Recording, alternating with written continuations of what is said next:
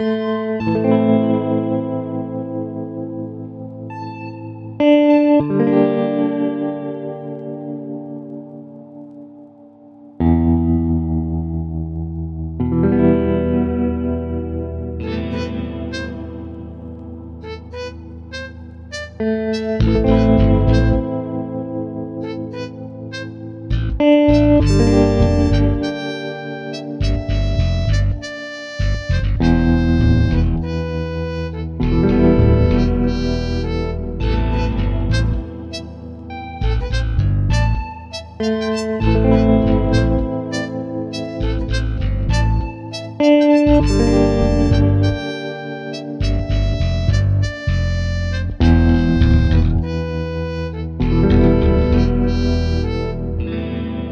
Ja, dann schönen guten Abend und herzlich willkommen zum Gedankenaustausch mit dem Lars. Hallo und dem Paul. Hallo und heute Abend mit der Ivi. Hallo. Hallo Ivi. Schön hier zu sein. Schön, dass du da bist.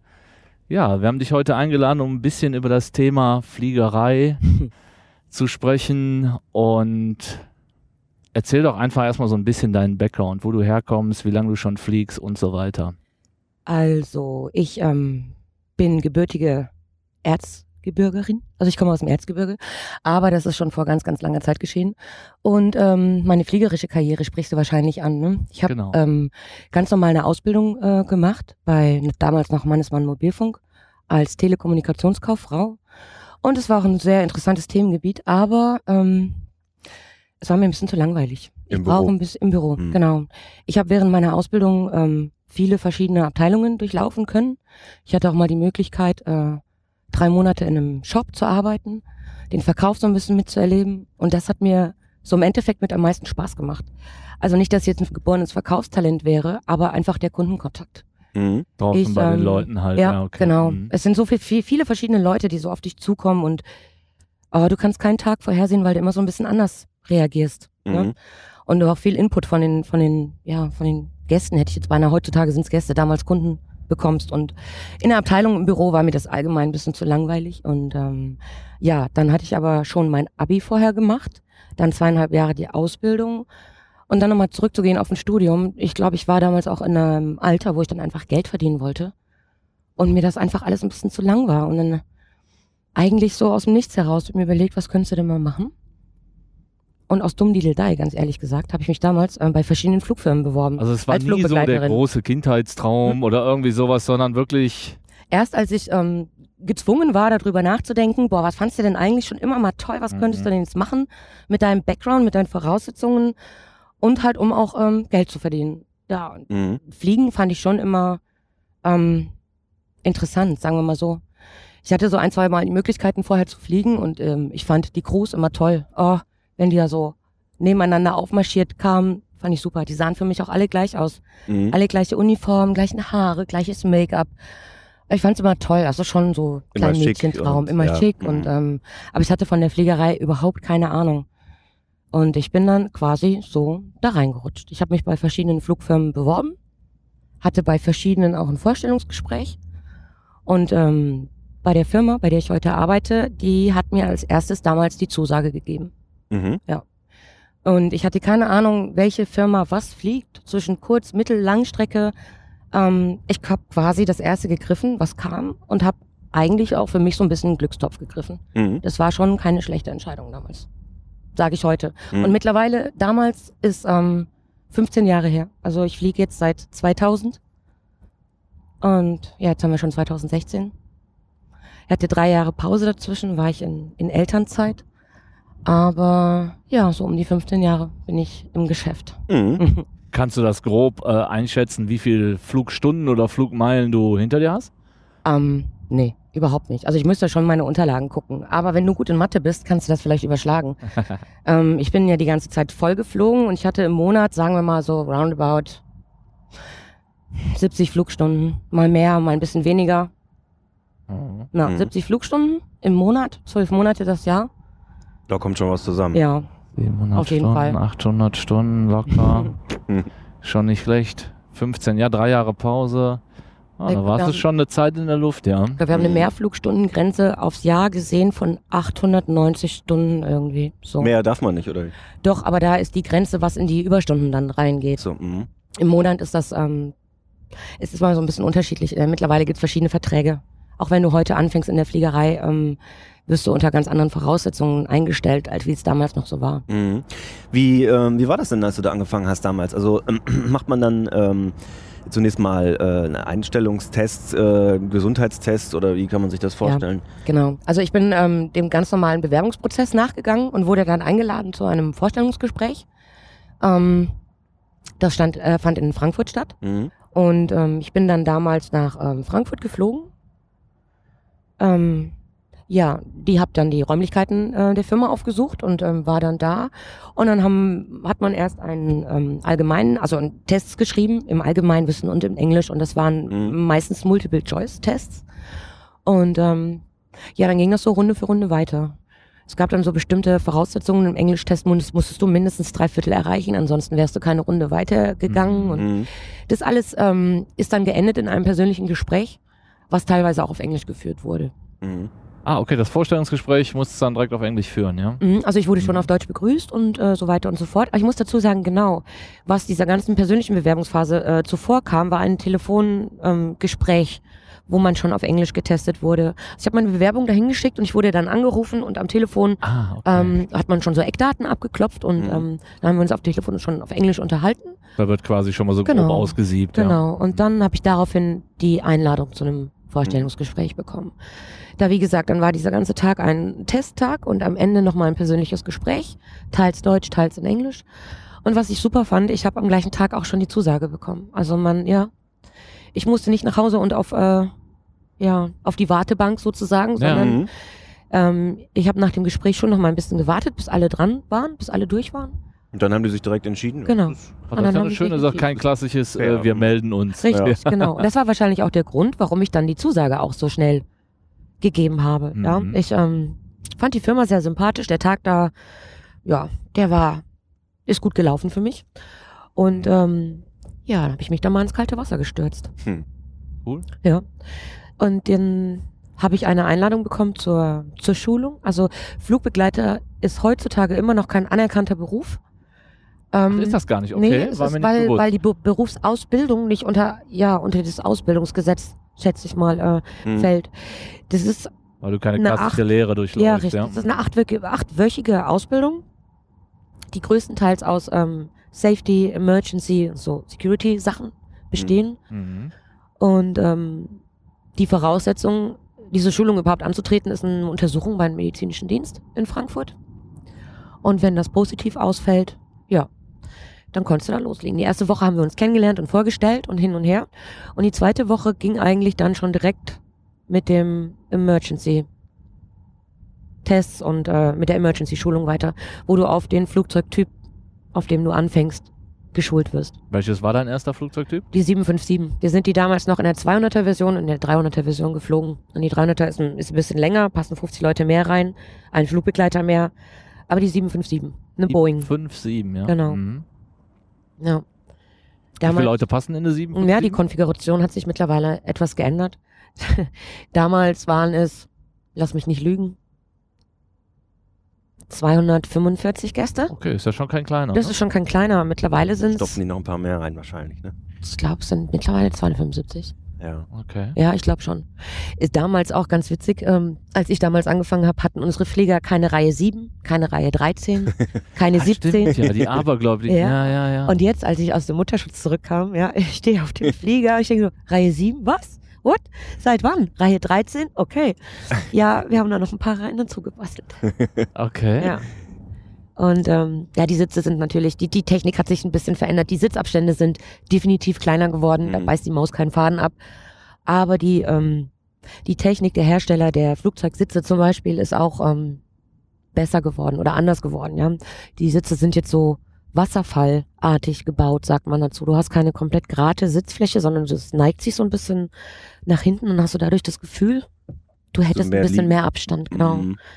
Also du sitzt dann ein bisschen bequemer da drin und dann Ach, du bist nach hinten gelehnt genau, quasi. so neigt okay. man so mit dem mhm. Popo so ein Stückchen nach unten, ja. Verstehe. Also ziemlich unmerklich, aber das macht wahrscheinlich auf so einen ganzen Flieger hingesehen, Mhm.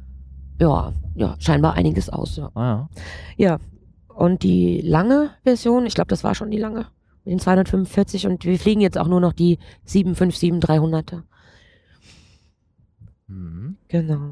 Das ist das Flugzeug, auf dem du die erste Schulung, habt ihr direkt auf mehreren Fliegern äh, gelernt oder ist dann wirklich erstmal, du machst jetzt die Ausbildung für die 757 und bleibst erstmal auf der 757? Ähm, damals war das bei mir so, wie gesagt, ich hatte die 757 in zwei Klassifikationen und ich bin ein halbes Jahr lang nur die 757 geflogen, weil auch diese zwei Modelle, die sind auch so ein Stück weit unterschiedlich, wo man ja, wo man am Anfang schon ein bisschen durcheinander kommen kann, sage ich Mhm. auch mal so. Und ich bin dann nach, einer halben, nach einem halben Jahr auf die Langstrecke umgeschult worden. Also, weil die Langstrecke natürlich mit einem anderen Flugzeugtypen geflogen wird, Mhm. dafür man wieder eine Lizenz braucht. Und ähm, die Schulung hat dann nochmal zwei Wochen gedauert, glaube ich, mit einem Abschlusstest dazu. Ja, und dann hast du die Lizenz für den größeren Flieger in der Tasche. Und Mhm. dann ging das richtig Interessante natürlich erst los in der Fliegerei. Was war dein allererster Flug? Von wo? Mein ACM-Flug, also da auf diesem Flug hatte ich selber noch keine eigene Position, sondern bin so als Additional mitgeflogen, um selber mal so reinzuschnuppern und den Flieger kennenzulernen und ähm, ja, im Service mitzuarbeiten, ohne dass ich eine Sicherheitsposition habe. Ähm, mein erster ATM-Flug Langstrecke war nach Cancun, Mexiko. Cancun, Ja. okay. Ähm, ich glaube mit zwei oder drei Stehtagen und es war super. Es war echt toll. Hätte, mich vor, hätte ich mir vorher auch nicht träumen lassen. Also ich bin ja dann auch bei einer Firma gelandet, die Kurz-, Mittel- und Langstrecke fliegen. Und ich muss zum Glück auch nicht wählen, ob ich äh, Kurz- oder Langstrecke möchte. Oder musste damals nicht wählen. Ja, und in den 15 Jahren schon ein paar Eckchen dieser Welt gesehen. Mhm. Ja. Was war dein erster Flug, wo du duty offiziell im? Einsatz warst? Ja? Du, ganz ehrlich, Langstrecke, das weiß ich gar nicht mehr. Echt nicht? Nee. Ich weiß noch, ich kann mich noch so gut an den ACM-Flug erinnern, weil ähm, da war ich noch im Kurs selber, in einem Nachschulungskurs oder Umschulungskurs auf die 6, 7. Ähm, und dann haben wir unseren Dienstplan für den nächsten Monat bekommen. Und da war natürlich die äh, Aufregung ganz groß. Sitzen da 25 Köpfchen und äh, alle fliegen das erste Mal auf Langstrecke. Ja, Ach, die erste Langstrecke war Ja. dann mit der 767. Ja. genau, mit der 767. Das ist unser Langstreckenflieger, nach wie vor. Bis heute noch, ja? Okay. Mhm. Bis heute noch. Mittlerweile haben wir noch einige Flieger dazu gekauft. Das ist nur nicht so einfach, weil die Konfiguration, wie wir die 6-7 fliegen, die wird selten geflogen. Was heißt das? Welche Ähm, Konfiguration? Ja, wie sie von innen aufgebaut ist. Wir haben in der Mitte zum Beispiel, ähm, du kannst ja einen gewissen Flugzeugtyp kaufen und dir die Konfiguration der Maschine selber zusammenstellen. Kannst du dir aussuchen, ob du in der Mitte der Maschine nochmal eine Galley hast oder, oder gar nichts. Manche Maschinen sind auch komplett durchgängig. Wir haben das in unserer alten Version so, dass wir in der Mitte einen Toilettenblock haben. Also Mhm. wo du die Gänge wechseln kannst, wie so ein Durchgang. Mhm. Äh, da sind drei oder vier Toiletten, drei Toiletten. Und ähm, das ist ganz schwierig, eine Maschine zu finden, die so konfiguriert ist. Ja, und dann haben wir von der Alitalia einige dazu gekauft. Die sind dann so, dass die in der Mitte keinen Durchgang haben. Also letztendlich, wir haben jetzt mittlerweile, wir fliegen Langstrecke mit der 6-7, aber ich glaube, wir haben drei oder vier verschiedene Konfigurationen. Mhm. Und das ist manchmal ganz schön ätzend. Weil du selber, auch wenn du nicht voll fliegst, ja, nach meiner Elternzeit bin ich ja in die 50% Teilzeit gegangen, bin ich zwei Wochen im Monat geflogen. Und ähm, mir ging es ein halbes Jahr lang so, dass ich auf jedem Flug es mich erstmal selber wieder neu orientieren musste, wo hier überhaupt was ist und welche Box wo und wo was gestaut ist und geletcht ist. Und ähm, ich kam mir Was vor, heißt wirklich geletcht? mh, verschlossen. Ah, okay. Mhm. Ja, die ganzen Boxes, die haben alle so Ledges davor. So Knebel, sagen wir, glaube ich, genau, Knebel. Knebel. Mhm. Aha. Die werden gebremst und verknebelt, also geletscht. Die Mhm. Boxen im Flieger und die Wagen, die Trolleys, dass sie nicht äh, davon rollen oder eigenständig werden. Ja, Und du hast die ganze Zeit, ja, fast dein komplettes Fliegerleben immer Langstrecke geflogen. ähm, teils, teils. Also irgendwie fällt nur die Langstrecke ins Gewicht. Habe ich so das Gefühl, wenn man erzählt. Weil eigentlich bin ich beides geflogen. Ich bin nicht nur Langstrecke geflogen. Auch die, ich bin ja in Frankfurt ähm, gebased, also stationiert. Und ähm, von Frankfurt wird unsere gesamte Langstrecke operiert. Also wenn du da gebased bist, fliegst du vermehrt Langstrecke, vor allem im Winter. Mhm. Ähm, aber ich habe mich zwischendurch auch ein, zwei Mal nach Düsseldorf versetzen lassen. Ähm, von da aus sind wir nur Tagesflüge geflogen oder sogenannte Deutschlandketten, wo mehrere Flüge aneinander hängen, Mhm. aber halt auch in einem Tag hin und zurück geflogen wird. Sei es Düsseldorf, Palma, Palma, Leipzig. Eine Übernachtung in Leipzig, am nächsten Tag Leipzig, Dallermann, Düsseldorf, bist du wieder zu Hause, zum Beispiel. Ah, okay, ja. Ja, okay. und ähm, das erste Mal, als ich nach Düsseldorf wollte, ich musste dahin. Ich konnte keine Langstrecke mehr sehen. Ich war nur noch unterwegs. Ja, ich war wirklich nur noch unterwegs. Es gab so unheimlich viel zu fliegen. Wahnsinn. Wenn ihr Langstrecke ähm, jetzt geflogen seid, zum Beispiel nach Cancun oder so, Mhm. du hast eben gesagt, ihr habt dann äh, drei Tage Stehzeit, hast du das genannt, also Aufenthalt dort. Mhm. Damals waren das ähm, drei Tage bei diesem Flug, bei diesem Mhm. Umlauf. Das ändert sich aber. Das Mhm. ändert sich je äh, nach ähm, Flugziel und äh, wie oft wir dieses Ziel anfliegen und ähm, wie oft die Flüge verkauft wurden. Das wird quasi diese, diese Umläufe, welche ein Flieger fliegt, die Mhm. werden quasi schon einen Monat vorher oder beziehungsweise Flugpläne schon Monate vorher festgelegt. Und Mhm. wenn wir jetzt Cancun nur einmal in der Woche anfliegen, dann ist es irgendwo eine logische Konsequenz, dass die Crew, die diesen Flieger hinfliegt, eine Woche lang da Ach steht, so, Ah, okay, bis der nächste ja. Flieger kommt. verstehe. Also es hat Genau. nicht nur was mit Ruhezeiten für die Crew Nicht nur, zu nein. Also es tun, gibt definitiv eine gesetzliche Mhm. Ruhezeit, die muss eingehalten werden. Ähm, Wie lang ist zum Beispiel so ein Cancun-Flug? ähm, ja, so zwölfeinhalb Stunden Zwölfeinhalb. meistens, ja. So. Ja, wenn es mal ganz schlecht läuft, bist du auch kurz vor 13 Stunden. Wenn du schnell fliegst, elfeinhalb, aber das ist schon ein langes Ding. Also Cancun ist mit einer der längsten Flüge auch. Und Mhm. die Ruhezeit richtet sich nach der Flugzeit, nach der Flugstundenzeit und der Flugdienstzeit. Die Flugdienstzeit rechnet sich wiederum zusammen aus, ähm, ich check ja eine Stunde 25 vor Flug ein. Da fängt und ab Check-in fängt meine Flugdienstzeit an. Ah, okay. Mhm. Ja. Dann kommt die reine Flugzeit natürlich noch da drauf. Und nach dem Flug, nach der Landung noch eine Viertelstunde Nacharbeitungszeit. Mhm. Und das insgesamt zusammengerechnet ergibt meine Flugdienstzeit. Und die wiederum darf ich auch pro Tag, darf eine gewisse Stundenanzahl nicht überschritten werden. Mhm. Und wenn, dann nur mit dem Kommandantenentscheid. Also, dass der Kapitän sagt, Leute, wie geht's euch? Wie fühlt ihr euch? Wir müssen das jetzt machen. Es geht nicht anders. Mhm. Das nennt sich Kommandantenentscheid, ja? Mhm. Ja, der, dadurch kann quasi die maximale Flugdienstzeit verlängert werden. Wie viel ist die standardmäßig? Ah, erwischst du mich natürlich auf dem kalten Fuß. Warte, lass mich überlegen. Ich glaube, es sind 14 Stunden. Ah, okay. Und das ist Vielleicht nämlich auch, so ein Ding, wo wir oftmals, weil wenn eine Technik dazwischen kommt oder irgendwo ein Problem auftaucht, wo dann irgendwann ist die Frage, dass die Crew aus der Zeit fällt. Was machst du dann? Ja. Ja, bei einem 12-Stunden-Flug äh, Ja. braucht er nur ein bisschen was dazwischen Richtig. zu kommen am Ja. Start. Und es ist auch so, dass wir eigentlich aus Frankfurt heraus nicht mit dem Kommandantenentscheid fliegen können oder fliegen dürfen, Mhm. fliegen sollen. Es geht schon, rein gesetzlich, aber ähm, dafür ist es eigentlich nicht gedacht, ja, so ein Kommandantenentscheid. Mhm. Von der Homebase aus schon zu sagen, pass mal auf, wir gehen definitiv über unsere 14, 15 Stunden. Mhm. Ähm, fühlst du dich fit oder nicht? Ja. hm. Das heißt, dann wird quasi nochmal, obwohl ihr nur eingecheckt seid, wieder raus. Na, Im Winter hast du Crew? oft das Problem zum Beispiel, ja, zum Beispiel, es kann passieren. Okay. Ja, es kann passieren. Es ist auch schon vorgekommen, dass wir in Frankfurt mit einer Maschine irgendwie auf, die, auf irgendeine Langstrecke wollten und wir standen dann an der Enteisung. Und es hat ziemlich lang gedauert, weil in Frankfurt auch zwei Schneeflocken den gesamten Flughafen schließen. Und ähm, als wir dann die nächsten an der Startreihenfolge, der Startreihenfolge waren, mussten wir nochmal enteist werden, weil die Zwischenzeit zu lang war. Ja, und das ist dann so eine Geschichte, wo wir dann ganz schnell aus der Zeit fallen mit 12 Stunden 30 Flugdienstzeit Mhm, klar. äh, eine Stunde 25 vorher check-in und die Maschine ist dann auch gerade wieder zurückgerollt ans Gate. Ja. Die Leute alle raus. wieder zurück und Mhm. Wahnsinn. Ja.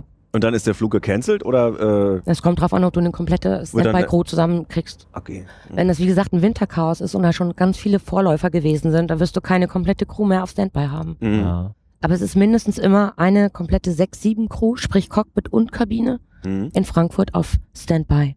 Wie viele Leute sind eine komplette Mm, Crew? Zwei im Cockpit und sieben in der Kabine. Mhm. Also neun Leute. Mhm. Ja. Und diese, äh, also Crew heißt auch, ähm, dass äh, die Piloten und ähm, die Flugbegleiter sind, bilden eine Crew. Also Mhm. die fliegen immer zusammen. In der Regel. Nicht zwingend, aber ähm, In der das gleichen. Cockpit kann eine Maschine natürlich auch von A nach B bringen. Mhm. ohne dass ähm, eine Kabine Also anwesend ist, dann sind leer. aber auch keine Passagiere an Bord. Ja.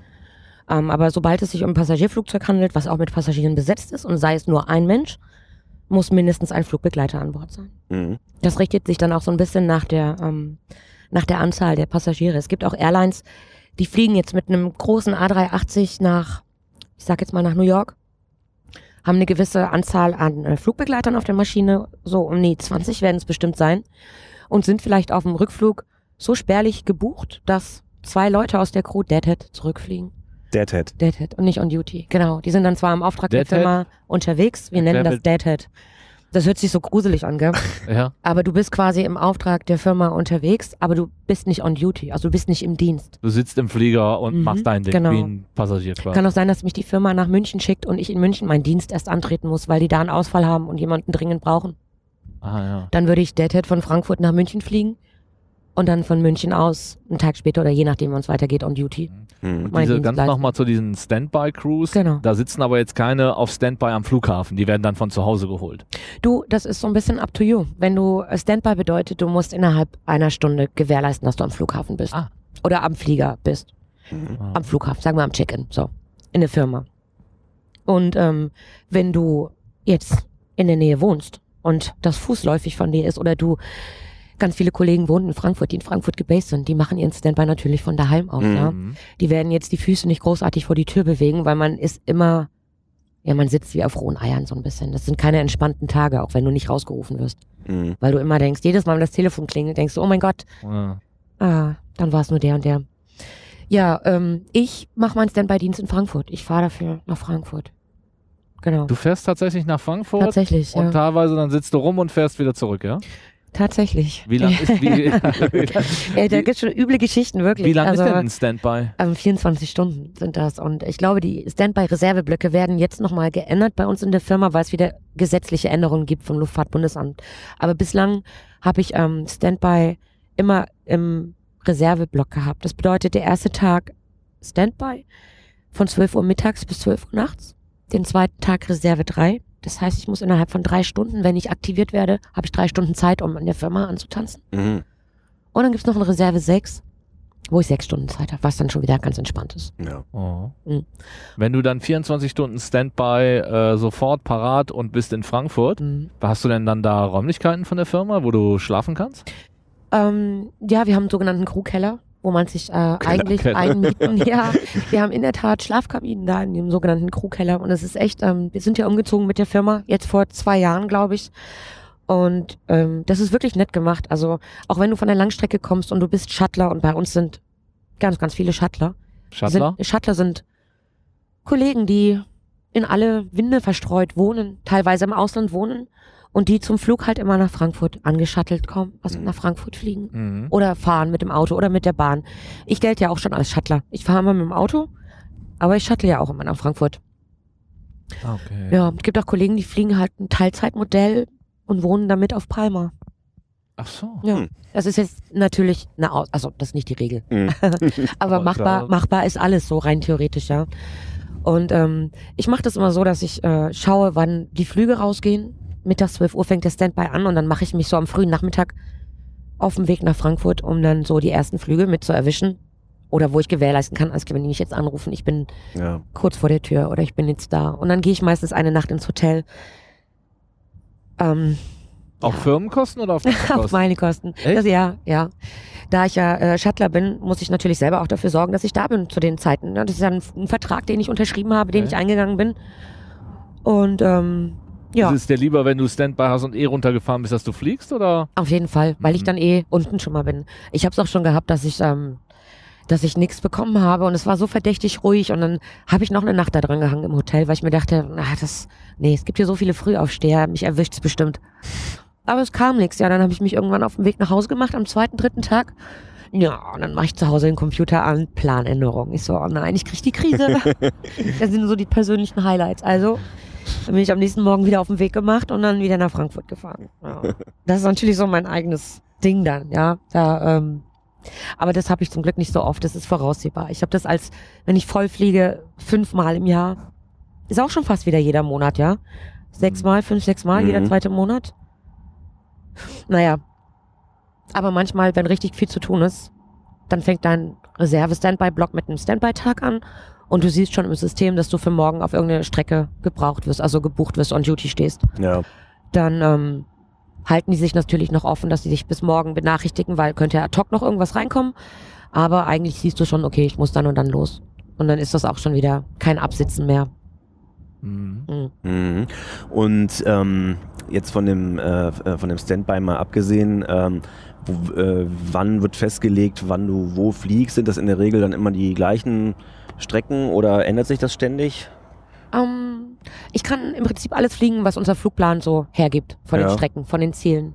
Ähm, wir haben ein sogenanntes Request-System und das ist echt eine super Sache. Also wir können über ein ähm, firmeninternes Intranet ähm, für den übernächsten Monat requesten. Also wir haben jetzt, was haben wir jetzt? Februar. Nächste Woche fängt, glaube ich, die Request-Phase an für April. Und dann kann ich quasi im System alle Langstreckenflüge sehen, die in diesem Monat geflogen werden. Mhm. Den ganzen Monat. Das sind dann, weiß ich nicht, 599 Umläufe, die dann da drin stehen. Mhm. Ein sogenannter Umlauf, ne? Von Flugbeginn mit Aufenthalt, also der Aufenthalt dazu, bis der Flieger wieder in Frankfurt ist. Und ähm, ich kann requesten. Ich kann mir zwei Flüge requesten und das wird nach Seniorität und Gerechtigkeit behandelt. Mhm. Also, wenn ich jetzt 15 Jahre in der Firma fliege und das gleiche Ziel und mir den gleichen Flug aussuche wie jemand, der jetzt erst 10 Jahre fliegt, Kriegst du den? genau. Ja. es sei denn, okay. ähm, ich habe dann da Aufenthalt ne?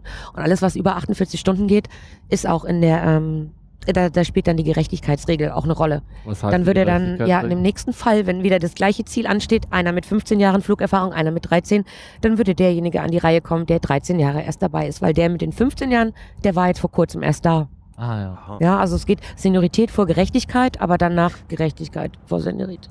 Also, vor Gericht. ja, Hört sich gut an. ja. Äh? Der, der am längsten da ist, der, der, eigentlich ist es aber auch fair. Also Mhm. Macht man das denn in der Regel so? Requestet man viel oder lässt man den Plan auf sich auf jeden zukommen? Fall.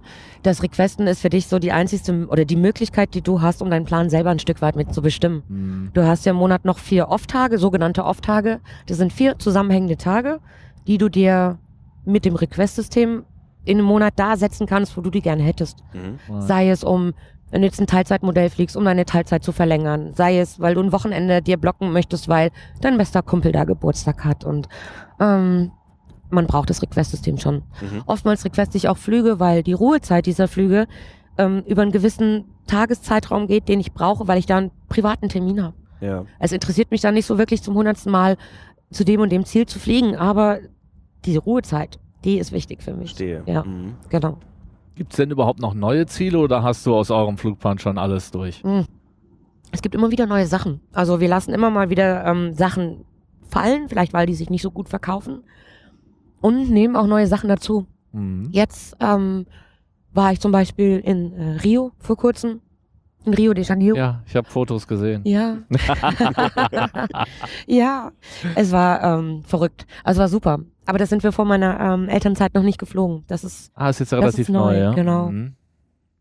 das erste Mal sind wir, glaube ich, nach Rio geflogen. Das war ein Fanflieger zur WM. Ah, cool. Hm, vor wann war die WM? Vor zwei Jahren, gell? Sag mal, Oder drei? ne? Hm, 14, ja, vor zwei Jahren, genau. Ja, sowas sind auch schöne Sachen. Ne? Manchmal haben wir auch so Sonderflüge. Mhm. wo du dann ganzen Bayern-Fans zu einem ähm, Champions League-Spiel nach Barcelona fliegst. Hast du denn auch schon Teams geflogen?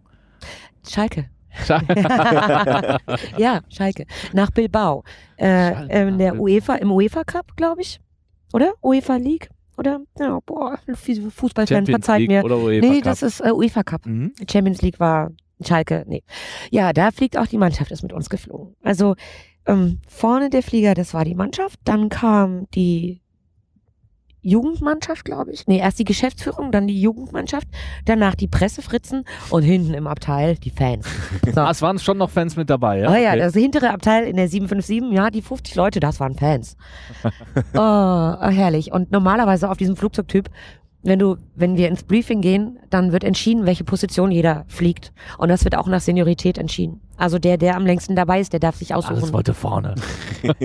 Richtig, normalerweise auf diesem Flieger möchte jeder hinten fliegen, weil das einfach am entspanntesten ist, ja. Und äh, die Kollegin und ich, wir zwei Letzten auf der, auf der Crewliste, ja, wo durften wir arbeiten? Hinten. Aber das war richtig lustig, kann ich euch sagen. Und das war auch ein toller Flug. Aber du bist doch schon lange dabei. Ich denke, Seniorität zählt zuerst. Ja, du, bei uns fliegen aber, ähm, Sind alle sehr lange dabei. ja, okay. da bin ich noch ähm, gut im Rahmen. Kennt ihr so Leute, oder geht euch das auch so? Ich höre ganz oft, dass Freunde von oder Bekannte zu mir sagen, was? Wie? Du machst das 15 Jahre, wie lange willst du das denn noch machen? Dann fliege, immer wenn ich fliege, sind dann nur junge Mäuschen dabei. Nur junge Leute. Das kann gar nicht sein. Doch, nein. Also bei uns fliegen wirklich, ähm, weiß ich nicht, letztens Ja, ich überlege Ja, gerade, aber so, ich fliege ja ja. leider nur immer innerdeutsch und äh, sind nur junge Leute. das sind fast, ja, ja, jetzt, ich überlege gerade, aber das doch, Ja? ja? Nein. Überwiegend. Das ich ist. Zufall, so viel fliege ich jetzt auch nicht. Wahrscheinlich geht das auch alles nach Seniorität und die alten Hasen, die machen sich's gemütlich auf der Langstrecke. ähm, ich weiß nicht. Also definitiv äh, bin ich nicht die älteste Hase mit den 15 Jahren. Ich würde sagen, es ist ein guter Mittelrahmen. Mhm. Okay. Also wir schulen momentan auch gerade wieder viel. Und ähm, aber mir ist letztens auch passiert, war ich die allerletzte auf der Crewliste. Es kommt natürlich immer auf die Flüge drauf an. Hast du jetzt einen super schönen Stop, wo jeder irgendwie gerne mal hin möchte, dann ähm, ja so ein Wochenstopp nach Punta Cana Punta Cana? mhm, in der Dominikanischen Republik. Dominikanische Republik, ja, okay. Genau. Mhm. Ja, das war über. Das heißt, du hast dann eine Woche Aufenthalt Mhm. und der ist quasi komplett von dir frei zu gestalten, ja?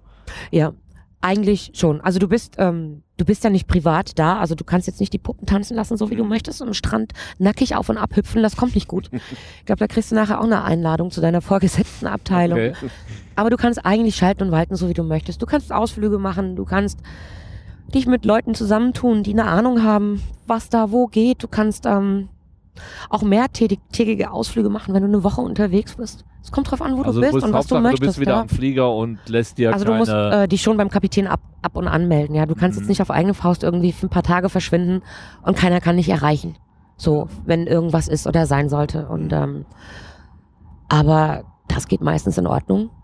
Ja, das ist ja schon ja ganz Hauptsache du cool, bist ne? dann wieder da, wenn das Ding nach Hause muss. Genau, das ist auf jeden Fall cool. Gerade von der Hotelbar. Eingeflogen. Kommt es denn auch schon mal vor, dass Leute nicht wieder auf dem Flieger sind? Ja, ganz ehrlich, so Geschichten gibt's auch schon. Also ich selber war jetzt noch nicht irgendwo mit dabei, wo sowas passiert, Noch aber nicht aufgefallen, ja, okay. äh, ich bin diesbezüglich noch nicht negativ aufgefallen. Nein, nein. okay. Ich will ja auch nach Hause dann wieder. Also so ist er nicht. Oh Gott, wie peinlich. Das wäre furchtbar. Ja, aber du hast schon mitbekommen, wo das Kollegen oder Kolleginnen äh, passiert Du, ist, ja? das ist schon passiert auf jeden Fall. Es ist auch schon, äh, schon mal vor langer, langer Zeit passiert, dass ein kleiner ACM vergessen wurde, glaube ich. Nein. Ja, oder, ja, doch, mehr. Das ist als ACM. Du bist noch nie Langstrecke geflogen. Du hast noch nicht mal eine eigene Position. Du bist quasi dabei. Du sollst das alles mal so kennenlernen, ja. Und dann vergessen die sich da. Aber ich muss sagen, die Umstände waren halt auch ein bisschen blöd. Also, das ist damals, also es ist wirklich lange her, dass die DC-10 ist damals, glaube ich, diese Strecke geflogen. DCC. Mm, Da waren auch noch mehr, mehr Leute an Bord, mehr Kollegen quasi auf der Maschine und wahrscheinlich auch noch zwei Crews vor Ort. Und es hat sich eigentlich so vermischt und vermuschelt und naja, die waren dann in der Luft und meinten, wo ist eigentlich unser ACM? Ja, okay. Waren wir nicht mehr beim Hin. Den hat dann die nächste Crew mit nach Hause gebracht. Also, also es gibt schon schöne Geschichten. Ja, immer wieder neu. Ich meine, in 15 Jahren sammelt sich natürlich so einiges an. Ja. Ja, ja. Ja. Das denke ich mir. Was sind denn so die schönsten Guck mal. Ziele? Was sind deine Lieblingsrequests? Ja, Guck mal. für alle, die es noch nicht mitbekommen Ja. haben, wir Mm. fahren mit dem Auto durch die Gegend. Unser rollendes Sendestudio. Genau. Und jetzt kommen wir gerade am Düsseldorfer Flughafen Richtig. beim Abflug vorbei. Ich muss, weißt du, was auch eigentlich witzig ist? Ich weiß gar nicht, wo unsere Firma momentan die Büros hier hat. Hier die ist ja alles neu gebaut Mhm. worden. Da vorne am Maritim Hotel, ne? Da so ein neues, ähm, so ein neuer Bürogebäudekomplex entstanden. Mhm. Da du aber in Frankfurt gebased bist, Kann es mir ja trotzdem hier- passieren, dass ich hier, Frau Fröner, wir brauchen Sie in Düsseldorf. Okay. Deadhead, Frankfurt, Düsseldorf, was ich natürlich dann nicht fliegen würde, weil ich schon vor Ort bin. Aber dann müsste ich hier natürlich einchecken und ähm, Lass mal gucken, wo. ja, erstmal die Formulare irgendwo rausziehen, um zu wissen, wo. Ja, wie, ähm, wie funktioniert das denn eigentlich, wenn äh, Dienstbeginn ist? Mhm. Ähm, wo meldet man sich da oder wie geht man einfach dann erstmal durch die Sicherheitskontrolle? Wie funktioniert das? Also bei uns in Frankfurt, wir checken bei uns in der Firma ein. Die ist ähm, nicht auf dem Flughafengelände, mhm. sondern äh, auch nicht weit abseits, aber die ist so ein Stückchen hinterm ähm, Gateway Gardens, ist so ein Stückchen hinterm Flughafen. Mhm. Und ähm, da haben wir ein, ein Gebäudekomplex quasi und eine Area ist nur für die ganzen ankommenden und rausgehenden Crews, Mhm. die aus- und einchecken. Da sind Briefingräume, wo die Crews sich dann zurückziehen, ähm, um ihr Briefing abzuhalten. Mhm. Das sind die Räume, wo man sich, wo Kabine und Cockpit dann aufeinandertreffen, wo man sich vorstellt, mit wem fliege ich heute eigentlich und ah, guck mal, kenne ich gar keinen einzigen von oder kenne ich alle von und ach, ihr seid's und ja, Das ist so, ähm, wir nennen das immer den gelben Salon. Ähm, Ganz kurze Zwischenfrage, wie mhm. viel, wie viel äh, Crewpersonal, äh, Kabinenpersonal habt ihr? Insgesamt, Ja.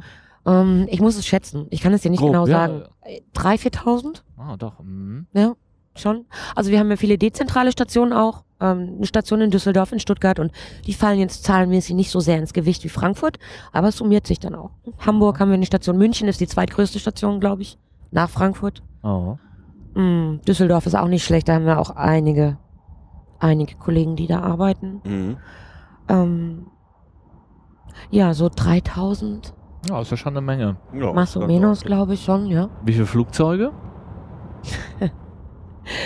Ähm, auch das muss ich schätzen. Da hat sich auch einiges geändert. Wir sind vor zwei Jahren mit, ähm, mit einer Tochtergesellschaft unserer Firma fusioniert quasi.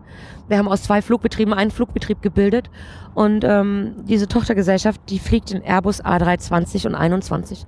Also die haben nur Kurz- und Mittelstrecke gemacht, aber die sind jetzt natürlich auch in unseren Flugzeugpool mit eingeswappt worden. Ja. Und jetzt fliegen wir quasi die 757, die 767 und den A320 und 21. Wie viel von der Airbus-Flotte, das kann ich euch nicht sagen, da habe ich gar keinen Schimmer von. Und von der Boeing-Flotte sind es bestimmt 14, 15. Wir kriegen jetzt auch nochmal drei dazu. Langstreckenflieger. Und um die 10, schätze ich, glaube ich, Kurz- und Mittelstrecke. Mhm. Mhm. Ja. ja. Sind schon reichlich Flieger unterwegs, ja. Das ist die Alpha, Bravo, Delta, die Charlie, Solo. Ja, das kommt schon hin so. Hm. So, ich glaube, wenn wir die drei dazu bekommen, dann haben wir letztendlich um die 19 Flieger, Langstreckenflugzeuge. Ja, genau. Mhm. Ja, und die müssen natürlich beredert werden mit Personal. Und Beredet? deswegen schulen wir momentan auch. Ähm, Ja. ja. beredert nennt man das. Beredert. Wenn man die Beredert. Deutsch, dieses Besetzen der Mhm. Position ist. Genau. Beredert. Beredert. Weißt du, wo das herkommt? Nee. Aus, dem, aus der Marine, oder? Also, äh, da, ich weiß es nicht, schätze ich mal. Beredern, Räder, Reederei? Ich, Aber so. äh, ich weiß nicht, Ja. ob ich mich dazu schreibt sich auch mit E, wie die Reederei. Ja, genau. okay, alles klar. Ich weiß zwar nicht, ob ich mich damit zu weit aus dem Fenster lehne, aber würde ich jetzt mal so. Mhm. Ja, ich hätte jetzt, okay, habe ich missverstanden. Ja. Ja. Okay, verstehe. Ähm, gut, also dann kommt ihr im äh, gelben Salon. Mhm, äh, genau, kommen wir da an. und Trefft euch alle und Der eine großes früher, Hallo. der andere später. Oh. Und, Und? ähm, genau, dann haben wir Briefing. Okay.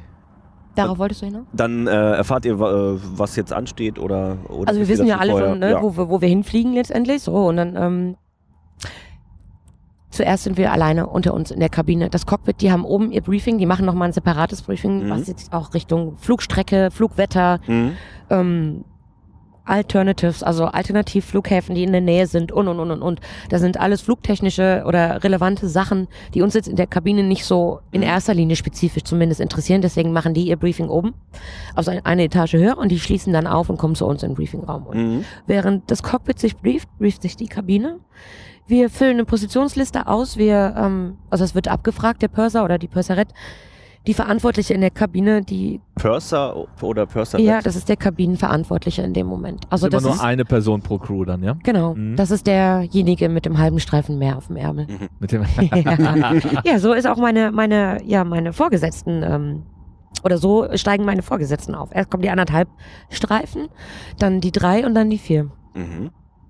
Na gut, und dann treffen wir uns im Briefing und ähm, machen die Positionen, sprechen die ab, wer wo fliegt nach Seniorität. Und dann sprechen wir kurz über den Service, ob es irgendwelche Neuerungen gibt oder ob manchmal die Flugzeit irgendwie so spezifisch ist, dass wir ähm, irgendwas abändern wollen, irgendwas umstellen wollen vom Service her. Also Mhm. dass wir da alle auf einem Nenner sind und wissen, was geht. Das wird da abgesprochen. Meistens noch ein, zwei, drei Security-Sachen. Entweder irgendwas Aktuelles, was passiert ist in der Firma, oder ähm, oder allgemein. Ob du über die Notwasserung, über die Notlandung sprichst oder über die über die Fire Procedure, wenn du ein Feuer an Bord hast. Das wird doch jedes Mal vor jedem Flug thematisiert, ja? Ja, nicht immer alles. Das würde gar nicht funktionieren. Es gibt so wahnsinnig viele Themen. Aber man ja, pickt sich immer einen Schwerpunkt raus. zum ja? Ja genau. Ah, ja. Entweder ist das die, also oftmals die Fire Procedure oder ähm, medizinischer Notfall an Bord oder eine mögliche Evakuierung. So Szenarien halt. Ah, interessant. Ich hätte jetzt Ja. gedacht, das wird nur einmal geschult und äh, ich Jedes Jahr gedacht, einmal dass wieder. das, ne? Ja, Genau. und ich hätte aber nicht gedacht, dass das dann noch vor den Flügen Oh, doch, thematisiert auch. wird. Schön. Mhm. Was ganz oft auch Thema ist, ist so der, ähm, weiß nicht, ob ihr schon mal von gehört habt, von dem 30-Second Review. Nee. Ähm, es ist halt wissenschaftlich erwiesen, dass äh, das, was du zuletzt, wenn irgendeine Notsituation ist, eine Schocksituation für dich, ja, dann handelst du danach, was dir in den letzten 30 Sekunden vorher durch den Kopf gegangen ist. Mhm. Ähm, und wenn du natürlich an, weiß ich nicht, sitzt du da und unterhältst dich mit der Kollegin beim Start, bei der Landung zum Beispiel, ähm, dann bist du vom Kopf her überhaupt nicht in dem Thema, was Mhm. passieren könnte. Und wenn dieser ungewöhnliche Fall eintreten sollte und es passiert irgendwas, brauchst du viel länger, um zu reagieren, um irgendwie so zu schalten und zu walten, wie du das sollst. Okay, Weil du stehst einfach unter Adrenalin, du stehst unter Strom. Klar. Das ist schon, ja, und das ist halt wissenschaftlich erwiesen. Und dieser 30-Second-Review, das ist so ein Ding, den gibt es wirklich äh, so sprachgebrauchmäßig auch, Mhm. ähm, wo sich jeder halt einfach nochmal die letzte Minute, letzten 30 Sekunden vor der Landung, vorm Start, äh, ja, darüber einen Kopf machen sollte, wo sitze ich, welche Position habe ich, was sind meine Mhm. Notausrüstungsgegenstände, für die ich verantwortlich bin, ja, wo sitzen Passagiere, die mir im Notfall helfen müssen, helfen können Mhm. welche Kommandos aus dem Cockpit können kommen. Starte ich jetzt Richtung Wasser? Starte ich Richtung Land? Und ja, so Dinge. Mhm. Genau. Schön zu hören, dass Ja. da doch noch so viel Gedanken vor dem Ja. Flug gemacht wird. Hätte, Ja. hätte ich echt nicht gedacht. Doch, man ist schon angehalten, das zu tun. Ich muss gestehen, natürlich hast du die ein oder anderen Tag dabei, wo du die letzten 30 Sekunden dich auch sammelst, deine letzten Kräfte so zusammensammelst Ja. quasi. Aber ich versuche das selber für mich schon auch, doch wirklich. Dass ich äh, zumindest die letzte Minute, ähm, aber das ist auch so, die letzte Minute unterhalten wir uns auf der Position eigentlich auch nicht mehr Mhm. und konzentrieren uns schon darauf, was da gerade so geht. Mhm. Ja. ja, schön. Und wenn du merkst, dass du durchstartest oder dass du, ähm, ja, zum Beispiel durchstartest, du willst irgendwo landen, machst dich darauf gefasst und dann ist es ein ganz merkwürdiges Gefühl, wenn du plötzlich merkst, oh, der Flieger gibt Gas. Ähm, Ja. ja. durchgestartet. Du Ja, merkst das ist natürlich, leider auch schon bei einem Flug Berlin-Düsseldorf, ja? der dann Ja. durchgestartet ist und dann in Köln gelandet ist. mhm, Ähm, und das war auch so. Äh, ich, der nicht so viel fliegt, so, mm, das ist ein komisches Gefühl, auf jeden Ja. Fall. Ja. Ja.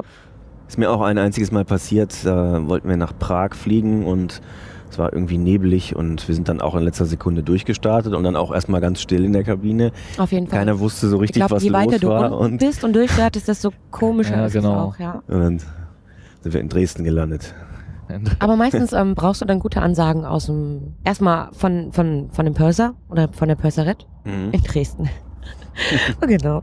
Und dann, oder dann letztendlich auch vom Cockpit. Und dann hast du die Leute eigentlich schon ganz gut im Griff. Und erstaunlich ist auch, dass wirklich in einer Notsituation die Leute total still sind Mhm. und sich echt darauf verlassen, was du tust und was du sagst. Und na, du hast manchmal so viele Probleme, um deine Anweisungen durchzusetzen. Ja, oh, ich könnte euch Schoten erzählen, schlimm. Aber in solchen Fällen Ja, hast du damit überhaupt keine. Probleme. Also, oh ja. Ja, also ähm, das ist schon so, dass die Leute so wirklich still sind eigentlich eher und äh, gucken, was, was passiert, was Ja geht. gut, da. du willst, du suchst natürlich Hilfe. Der Profi Ja. soll anleiten dann, ne? Du bist ja, Ja. in dem Ja. Fall dann. Was noch ein bisschen äh, kritischer ist, ist ein Startabbruch zum Beispiel, so das Gegenstück zum Durchstarten. Ähm, du willst halt starten, die Maschine gibt Gas und dann gibt es eine bestimmte Geschwindigkeit, die ist auch immer, oder einen bestimmten Punkt auf dieser Startstrecke, die berechnet sich immer anders durch ähm, das Gewicht der Maschine, Mhm. das, die Geschwindigkeit und die, die Länge der Bahn, die du noch hättest, um den Mhm. Start abzubrechen und diese Maschine mit diesem wahnsinnigen Gewicht noch abzufangen, ja, auf dem Rollfeld noch Quasi der Point abzufangen. of No Return. Dann. Genau. Mhm. Das ist so eine, ein bestimmter Punkt, den errechnet sich das Cockpit auch jedes Mal ähm, neu. Und bis dahin kannst du einen Startabbruch Mhm. durchführen. Und Den das berechnen ist, die jedes Mal neu, ja? Ja. Ah ja. Mhm. Ich glaube, das hat auch viel mit dem Gewicht der Maschine zu tun. Ah, ja, stimmt, natürlich, je nachdem, wie viel Ja. Sprit und Passagiere du an Bord hast. wie, viel, wie viel Cargo du an Bord hast. Mhm. Mhm. So, Was, ne? könnte, was könnte ein Grund sein, äh, dass der Start dann vorher da noch abgebrochen wird? Ähm, kann ich euch ganz aktuell erzählen. Ich glaube, das ist noch nicht lang, nicht länger als zwei Monate her. Ich saß auch gerade in Frankfurt und hatte Briefing und ähm, die, das Cockpit kam dann auch und meinte, ähm, ja, es ist äh, gerade eine 6-7 wollte gerade von uns starten. Also es ist eine Stunde, zwei Stunden vorher irgendwie passiert. Mhm. Die hatten auch die Take-off-Freigabe vom Tower, alles war gut. Und die haben Gas gegeben und sind im letzten Moment zurückgepfiffen worden. Und das Kommando vom Tower, was die dann hören, das heißt Abort Take-off. So, ich finde ja persönlich, das hört sich überhaupt nicht kritisch an, ja. Das ist Nee. auch so, so ein Kommando, wo ich denke, das kann man total schnell überhören. Abort Take-off, okay. Auf jeden Fall haben es die Jungs ganz gut gehört und sind dann mächtig in die Eisen gegangen. Und die waren schon so schnell, dass ähm, den Reifen geplatzt ist. Mhm. Die hatten eine Temperaturanzeige vorne im Cockpit, die saßen da. Und das Kommando war dann auch nach Stillstand des Fliegers Attention Crew and Station. Und es ist so ein Kommando, was immer vorausgeht, wo du, puh, das kann bis zu einer Evakuierung führen. oder es, es gibt einen Cancel Alert und alles ist gut. Mhm. Aber du bist erstmal Attention Crew on Station.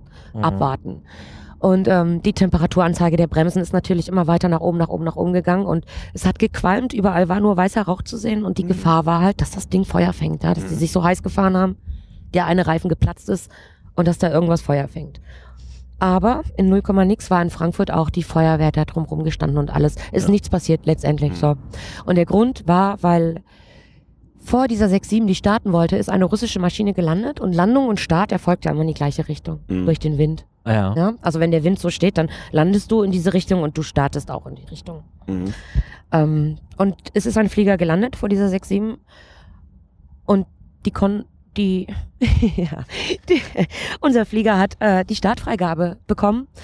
Ähm, aber der, der Flieger ist halt nicht, nicht wirklich gelandet, der hatte so ein, ähm, so ein, so ein Touch and Go.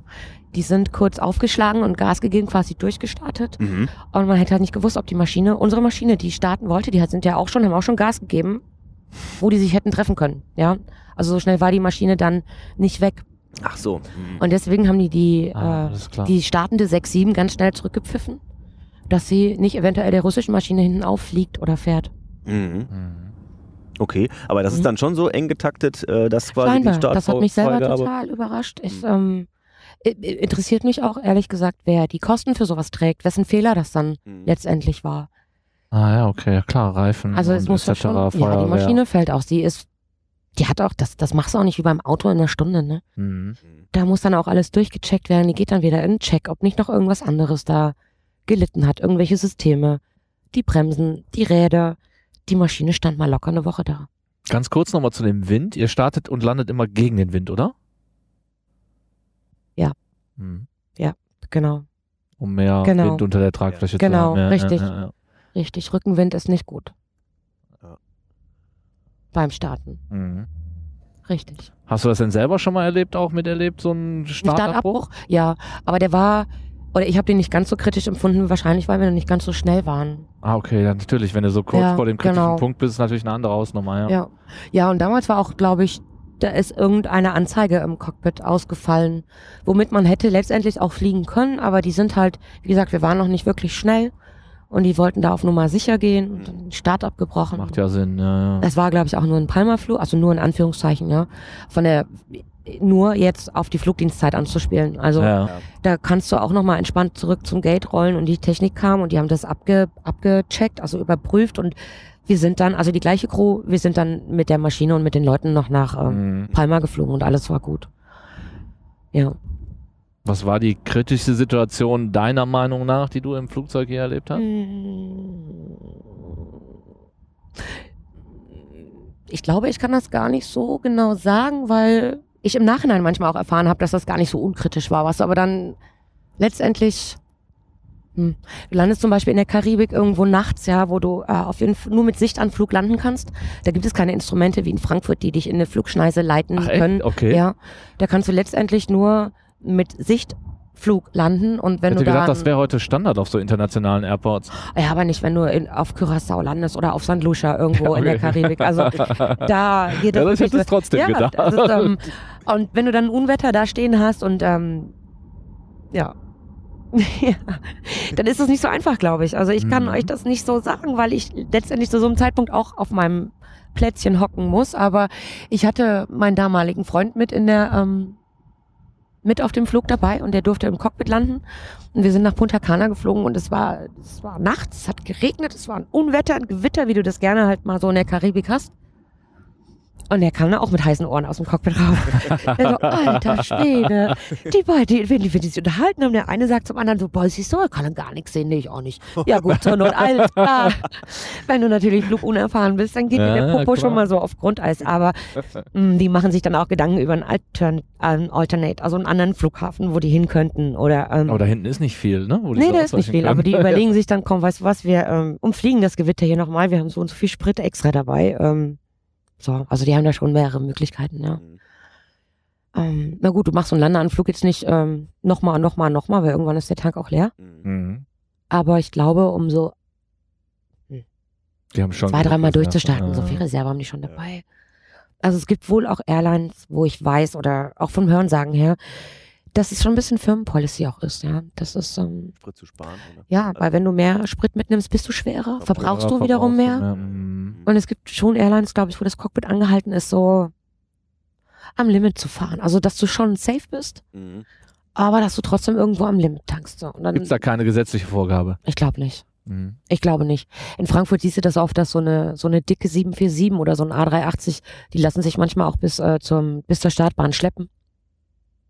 Weil das wahrscheinlich weniger Ach.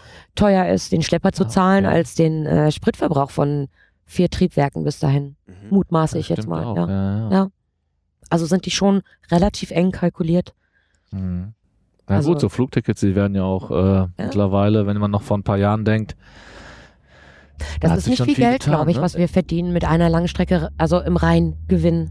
Ja, aber ich denke mir das immer, wenn ich so die Ticketpreise hochrechne, so, okay, du hast jetzt da 200 Leute, dann hast du so viel, was kostet so ein Flieger in der Anschaffung, was kostet der Sprit, was kosten die Leute, die da arbeiten, dann Was denkst du schon manchmal, Ja. auch wenn es immer noch für dich als Einzelner denkst, ah, teuer so ein Flug, aber wenn du es mal hochrechnest, denkst du Du auch darfst so, aber nicht hm, vergessen, dass du, ähm, du zahlst die Landung, du zahlst den Start, du zahlst äh, an Genau, einem überall fremden Gebühren, Flughafen, ne? zahlst, du, zahlst du alles, was du an Leistung beziehst, ja. mhm. Das sind ja heute teilweise Frankfurt AG, ist das doch mittlerweile, glaube ich. Oder das ist eine Aktiengesellschaft auch. Mhm. Ähm, das sind ja Boah, Firmen, die quasi ja. dahinter stecken, ja. Und äh, ich glaube, wir haben Strecken dabei, so, ich weiß es definitiv von einem Ziel, also wenn wir auf die Malediven fliegen, verdienen wir wirklich mit dem Flug kein Geld. Mhm. Weil es einfach irrsinnig teuer ist, da runter zu fliegen. Diese Landung auf dem Flughafen, den Start. Ich meine, gut, das kann ich auch verstehen. Die, das ist eine Insel. Du landest auf einer Insel. Das ist alles künstlich geschaffen, Mhm. künstlich erbaut. Ähm, selbst was ein Flieger, ein einziger Flug an Müll produziert. Ja, und Ähm, wo sollen die hin damit? Klar, da ist halt alles tierisch teuer. Da ist auch mega teuer, die Crew in einem Hotel unterzubringen. Die müssen ja auch erstmal dann Sprit, so. Sprit Ja, dahin schaffen richtig. und so, um den Ja. Flieger wieder Der aufzutanken. Insel muss und alles ja. werden. Die sich, ähm, das sind, ja. ja, genau. Und das sind halt so ähm, Strecken, die fliegst du, glaube ich, um konkurrenzfähig zu sein und dich Mhm. nicht aus dem Markt drängen zu lassen. Äh, Du kannst auch nicht eine Firma aufmachen und sagen, so, heute fliege ich nach äh, auf die Malediven. Ich kann mir das leisten, ich kann das alles bezahlen und da sagen die von den Malediven, nee, weißt du was, wir haben alle Landerechte, Landeslots, die es für uns gibt, vergeben. Mhm. Da kannst du dich Ah, mal hinten okay. anstellen oder einkaufen. Ja. Ja, das ist, und das hängt halt immer an der Airline, dieses Recht da zu landen. Wenn uns jetzt eine andere Airline kaufen würde, würden die quasi unsere Landerechte an den jeweiligen so. Flughäfen mit einkaufen. Mhm. Mhm. Und als wir uns damals von der ganz großen Muttergesellschaft getrennt haben oder getrennt worden sind, haben wir damals auch unsere ganzen ähm, Slots in Frankfurt verloren. Mhm. Und musstet ihr erst wieder nach und nach Richtig. dann. Aha, okay. Und äh, die, die Zeiten haben sich auch ein bisschen verschoben. Wir sind früher, genauso wie die Muttergesellschaft mit den Langstrecken in Frankfurt, ganz früh morgens, so zwischen 5 und 7 Uhr morgens reingeschattelt. Und jetzt ist es mittags. Also wir kommen so zwischen 11 und 13 Uhr meistens Mhm. an. Ja. Frag mich jetzt nicht, ob das gut oder schlecht ist, hat beides Vor- und Nachteile. Aber auf jeden Fall sind so Landerechte auch richtig teuer und ja, die gibt's auch nicht so einfach her. Ne? Deswegen fliegt man manchmal vielleicht auch Strecken an, die nicht rentabel sind, womit du kein Geschäft machst. Mhm. okay. Ja. Wahnsinn. Mhm. Ah. Was auch relativ teuer ist, Mauritius, glaube ich. Ist auch so eine Geschichte, die richtig also die, viel kostet. Die, die Traumziele sind schönen alle. Ja, genau. Mhm. Mhm. Was ist denn so die, die, die, die weiteste ähm, Entfernung der Ich längste überlege jetzt auch gerade so. mh, Ich glaube, Cape Town. Cape Town ist der Ich weiteste? glaube, Mhm. Ich war so über, ja, Cape Town gibt unheimlich viel Ruhezeit auch. Das ist eine Zeitverschiebung. Und ich glaube, der ist richtig lang. Aber ob der länger ist als nach Cancun, kann ich dir auch nicht sagen. Mhm. Bangkok, Cancun, Cape Town, das sind alles so die mehr als zwölf Stunden Flüge. Mhm. Ist dein Phuket. nächster Flug, ne? Bangkok? Ja, am Donnerstag geht's los. Mhm. Ich freue mich. Ja. Und ganz witzig, ich nehme äh, eine Freundin, die Moni, fliegt mit mir. Ah ja. Ähm, und die fliegt dann weiter nach Kambodscha. Die war auf Weltreise. Jetzt vor Stimmt, ein paar hat sie mir erzählt, genau. Und da Karneval, ja. total viele tolle Leute kennengelernt, wie das so ist, ja, wenn du mit dem Rucksack unterwegs bist, kann ich mir gut vorstellen. Mhm. Und ähm, da sind auch Leute aus Kambodscha dabei. Musiker, eine Band, glaube ich. Ja, und das macht halt Spaß. Dafür ist die Fliegerei dann auch da. Das ist, Ja. ja, Moni fliegt mit mir hin, dann fliegt sie weiter und dann kommt sie, glaube ich, am letzten Tag zurück. Und dann wollen wir abends noch trinken gehen und dann geht's am nächsten Tag wieder nach Hause. Und den Flug habe ich auch mit einer Freundin requested. Mhm. Also eine Kollegin von mir, ja. Ah ja. Wir requesten so einmal im Monat zusammen, wenn es klappt. Wir fliegen die gleiche Teilzeit. Wir haben lustigerweise zur gleichen Zeit ein Kind bekommen. Also ihre Tochter ist drei Tage älter als mein Sohn. Drei Tage? Ja, Ach, witzig. Ja. Unser letzter gemeinsamer Flug vor der Mutter Dings Mutterschaft war der Schalke-Flug, ja. Nach Bilbao. So. Super. Das war ja wirklich lustig. Also schöne Sache. Da waren wir damals übrigens auch im Stadion. Ach nein, Ja, echt? Hast ja. du? Ja. Ja, Ihr seid eingeladen worden, Ja, hoffe ich? genau. Schön. Ja, in Barcelona waren wir auch im Stadion, aber da mussten wir die Karten selber zahlen. Mhm. Barcelona. Ein Wahnsinnsstadion, Ah, unglaublich. ja, ich wollte, das hat mir letztens noch jemand. Warst du schon mal da? Ich war in Barcelona, war leider nicht im Stadion und dann sagte mir ein Kunde von mir, ich hätte was verpasst. Boah, das ist Das so muss man krass. gesehen ja, haben. das stimmt. Aber Weil ich bin kein großer Fußballgucker und er sagte, ist egal. Das ist ein Erlebnis gewesen. Das ist so, das hat so viele Ränge nach oben und ganz oben wird es auch so, so steil. Ich habe wirklich keine Höhenangst, aber so im ersten Moment von da oben runter zu gucken, wow. Da passt ja fast 100.000 Leute rein, glaube ich. Hm. Wahnsinn. Es ist nicht das modernste Stadion, da hast du so von der Anzeigentafel, mm, das, ich finde es relativ veraltet, aber es ist halt einfach riesig groß. Da sitzt nur einer und klappt die Schilder um mir. Ja, ehrlich, jetzt so. Da hast du oben auch so ein Fangnetz. Also das ist schon, du guckst quasi auf den oberen Reihen, auf den 20, 10 oberen Rängen durch ein Netz Mhm. und siehst die Leute auch nur so Stecknadelkopf groß. Hm. Wahnsinn. Aber es war spannend, also interessant. Also in der Fankurve, ja. ja, ist ja klar. Seid ihr auch durch einen Flug da? äh? Ähm, ja, wir haben, ähm, ein Fanflug war das. Also wir haben die Bayern-Fans da hingeflogen. ah, Bayern gegen Barcelona. Okay. Mhm. Und es ist, glaube ich, vom Verein aus organisiert. Also viele fahren da sicher privat hin auch, aber es gibt halt so, Von den Fanclubs. genau, Ja. so Fanclubs, die das organisieren und ähm, ja. Das hat er schon dann regelmäßig, ja, diese ja. Flüge. Ja. Hm. Die haben dann die ganze Maschine äh, gechartert oder? Mhm. Also bei, beim FC Bayern war das so, die haben die ganze Maschine, nicht nur eine. Wir sind da mit einer 5-7 und mit einer, mit einem Airbus, glaube ich, zeitgleich das darunter. anstrengend? Hast du dann da 200 grölende, war besoffene. Fußballfans? Oder? Nee, du, äh, ganz ehrlich, der Rückflug, der war, das war mega anstrengend, weil wir natürlich auch mit ins Stadion wollten, auch waren und ähm, einfach gar nicht wirklich gut zum Ausruhen und Schlafen gekommen sind. Wir Mhm. sind da ganz früh morgens hin. Dann war ja das Spiel. Und dann waren wir am nächsten Morgen um 5 Uhr wieder in München. Ja. Also Düsseldorf, München, München, Barcelona. Barcelona in die Stadt, essen, trinken, Fußball gucken. Zurück zum Hotel. ähm, Geht's auch schon wieder raus. kurz chillen, wieder nach Hause. Ja. Ja, wieder nach Düsseldorf, äh, wieder nach München und dann Ferry nach Düsseldorf. Ich war ein Schatten meiner selbst, als ich wieder hier ankam. Ach. Ganz ehrlich. Aber es hat sich gelohnt. Das ist natürlich ein Erlebnis, da wirst du noch erzählen können, wenn du Omi bist. Ja. Und ähm, ja, es gibt einen äh, Kapitän bei uns aus München und der hat ganz guten Kontakt mit dem ähm, Fanclub vom FC Bayern. Und ähm, die machen das jetzt schon ein paar Jahre zusammen. Mhm. Das Ah. läuft, ja. Und der Rückflug war total easy, weil die Leute natürlich den gleichen anstrengenden Ritt hinter sich haben. Die waren müde. Ähm, War ein Bayern hat verloren. So, da war Ruhe im Stall, sage ich euch. Da war nichts mehr, ja, Nein. okay. Aber es sind schöne Flüge, wirklich. Da kommt auch so einer, da sagt der Purser vorher zu mir, der ist immer dabei. Du wirst ihn erkennen. Ich weiß gar nicht, welcher Fredel oder Seppel oder wie auch immer. Aber der hat auf jeden Fall eine kurze Hose an, eine Lederbox. Der hat so einen Bayernhut dabei und so ein riesiges Horn. Ja, das war auch so. Der dritte, der da einstieg, ja, hatte eine kurze Lederbox, einen Bayernhut und ein riesiges Horn dabei. Und das dürfen die Äh, dann auch mit ins Flugzeug Das, nehmen. ja, das läuft alles ein bisschen außer der Spur. Das dürfen die. auf jeden Fall, das dürfen die. Okay. ja, und das Cockpit macht dann, ähm, die kommen halt auch aus, ähm, aus, aus München, ja, die äh, den Flug immer machen, machen oder versuchen immer zu machen. Okay. Und die machen die Ansagen auf Bayerisch.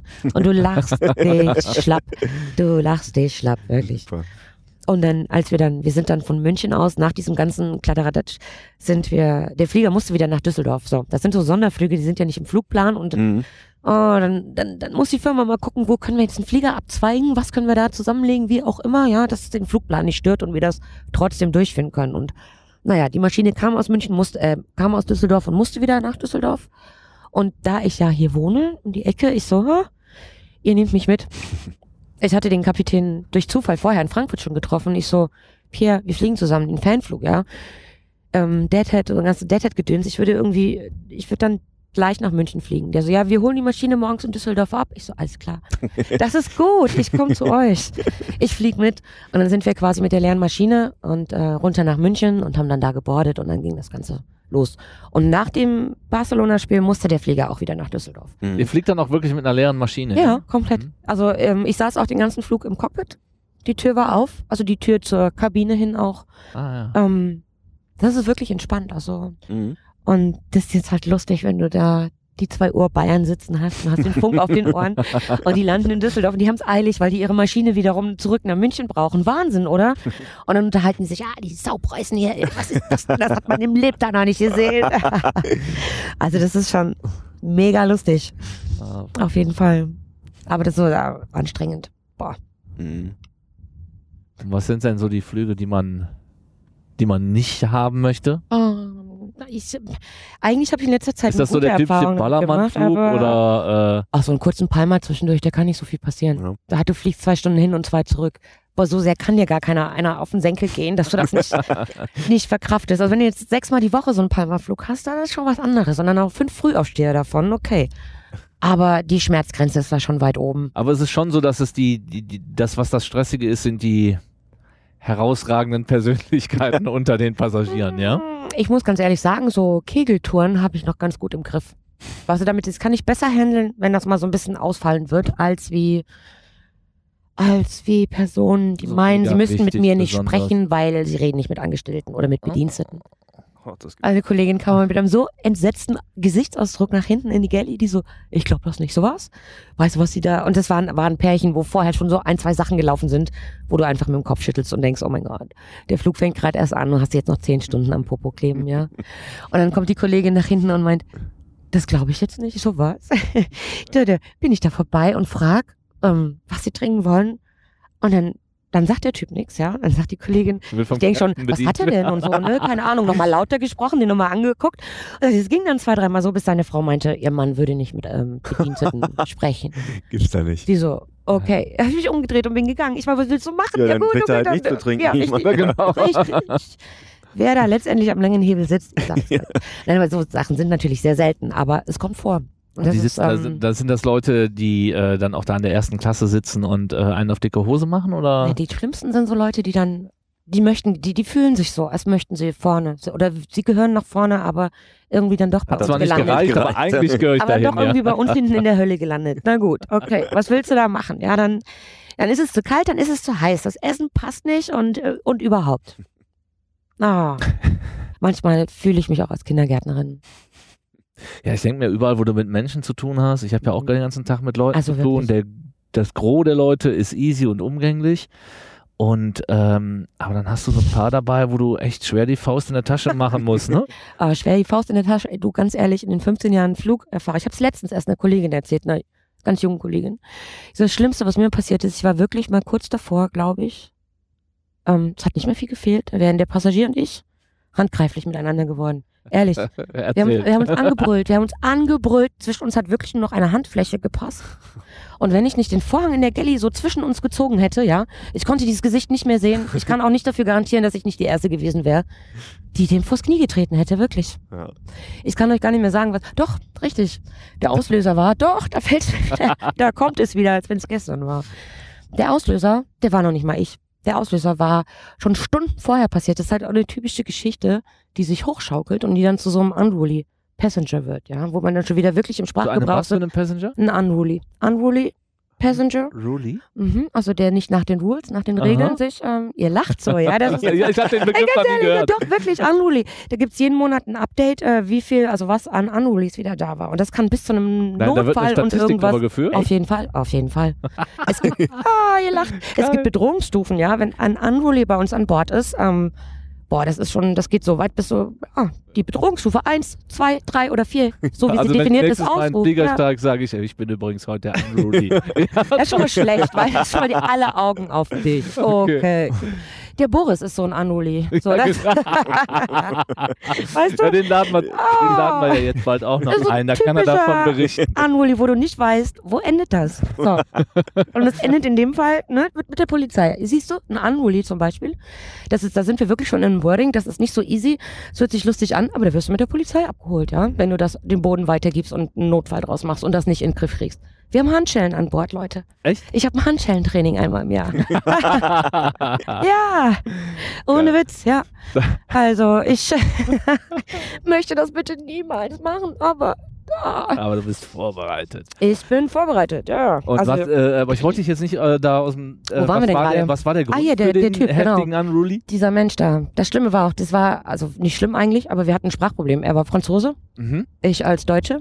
Ich spreche nur ein paar Brocken Französisch und er spricht nur Französisch.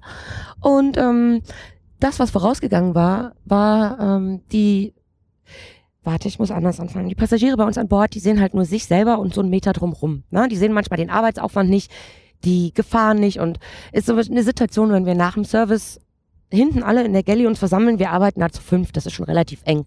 Dann hast du da zwei Essens, große Essenswagen stehen, vier Getränkewagen, die abgebaut werden müssen. Mhm. Und es ist ein Flugzeug, das hat zwei Gänge, es ist ein zweigängiges Flugzeug. Und es hat hinten an der Küche links und rechts jeweils eine Toilette. Und ähm, die Passagiere, die haben es echt drauf. Ich weiß nicht, warum das so ist.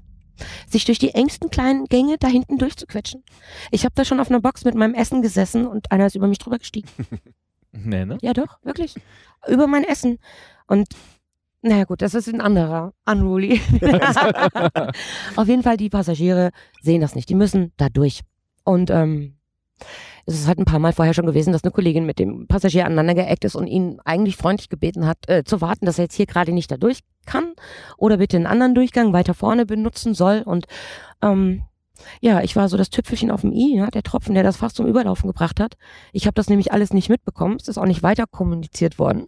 Es war eh ein furchtbarer Flug, so allgemein gesehen. Hat man das Gefühl, es war ein furchtbarer Flug. Was war es für ein Flug? Von wo nach wo? Weißt du das noch? Ja, ich glaube Domrep. Im Mhm. Notfall immer Domrep. So. Oder Havanna, das passt auch immer gut. Das sagen wir mal, es war Havanna. Und ähm, ja, ich habe ihm das auch nochmal ganz höflich gesagt, ob er dann ganz kurz warten kann. Er kann gerne hier durchgehen, aber ganz kurz warten. Dann würde ich gerade den Wagen wegschieben und dann kann er sich da auch durchschlängeln. Mhm. Ist ja völlig ausgeflippt. Total.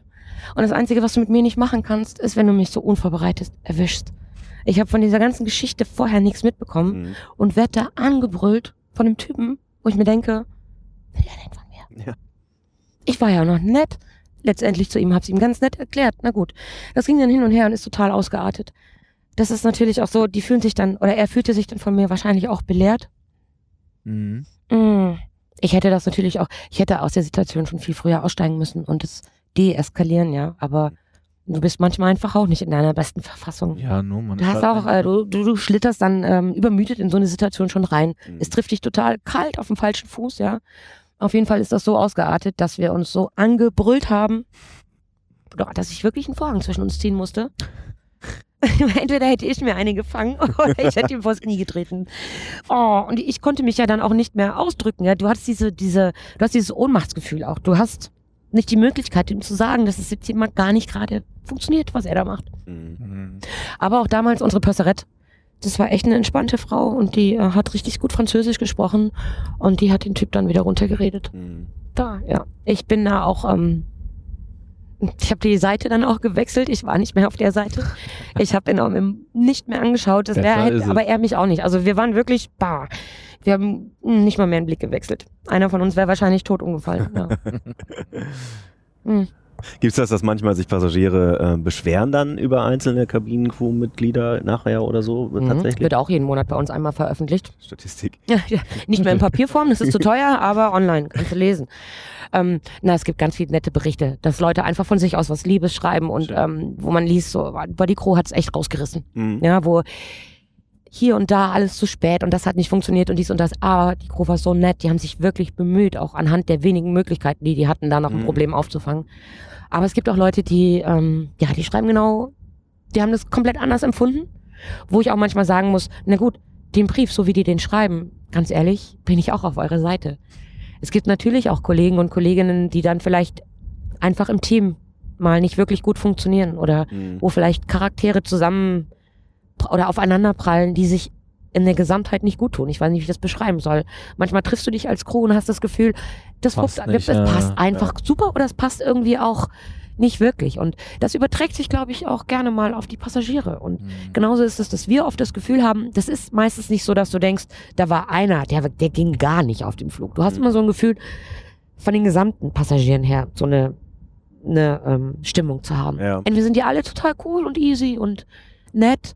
Oder du denkst so, boah, der ganze Flieger trampelt dir auf den Füßen rum. Mhm. Du weißt gar nicht, was los ist. Du erwartest einen total entspannten Flug und steigst da aus und denkst, alter Schwede, ähm, schrecklich. Mhm. Und manchmal erwartest du einen furchtbaren Flug, weil der Flug schon mit Verspätung rausgeht und das Gate gewechselt wurde und dies und das und jenes und du den Unmut der Passagiere wirklich verstehen kannst und dann sind die total entspannt. Mhm. Also so und so. Ja, ich fand das letztens, äh, was heißt letztens, letztes Jahr auf einem Barcelona-Flug. Hinflug, Ja, sehr holprig. m, Nichts gekommen vom, Vom Cockpit, ne? vom Cockpit. Ja. Rückflug war so holprig, dass halt hier Bedienung und so wurde alles eingestellt. Oh. Und ähm, ich bin halt kein Vielflieger, ich habe jetzt keine Flugangst, aber Mhm. bin jetzt auch nicht der, der sich freut zu fliegen. Mhm. Und ähm, der, also der Pilot, der machte eine Durchsage Mhm. und erklärte halt viel. So, das Ja, ist jetzt so, super, als ob ne? sie mit einem, wie hat das genannt, mit einem Auto über Ja. eine Kopfsteinpflasterstraße Es fahren, ruppelt. ist holprig, macht unserem Flugzeug gar nicht. Man hat sich so abgeholt gefühlt, so Ja, war direkt ja, so Luft raus, alles safe, Du hast alles so gut, recht, ne? das ist- so, das ist auch so. ich hast sehr, so sehr recht. angenehm. vieles steht und geht halt auch wirklich mit der Crew. Ne? Manchmal läuft Mhm. so viel schief, wo du denkst, oh mein Gott.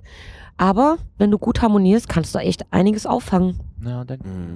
Und das ähm, können die Jungs aus dem Cockpit, meistens, mittlerweile auch viele Mädels aus dem Cockpit.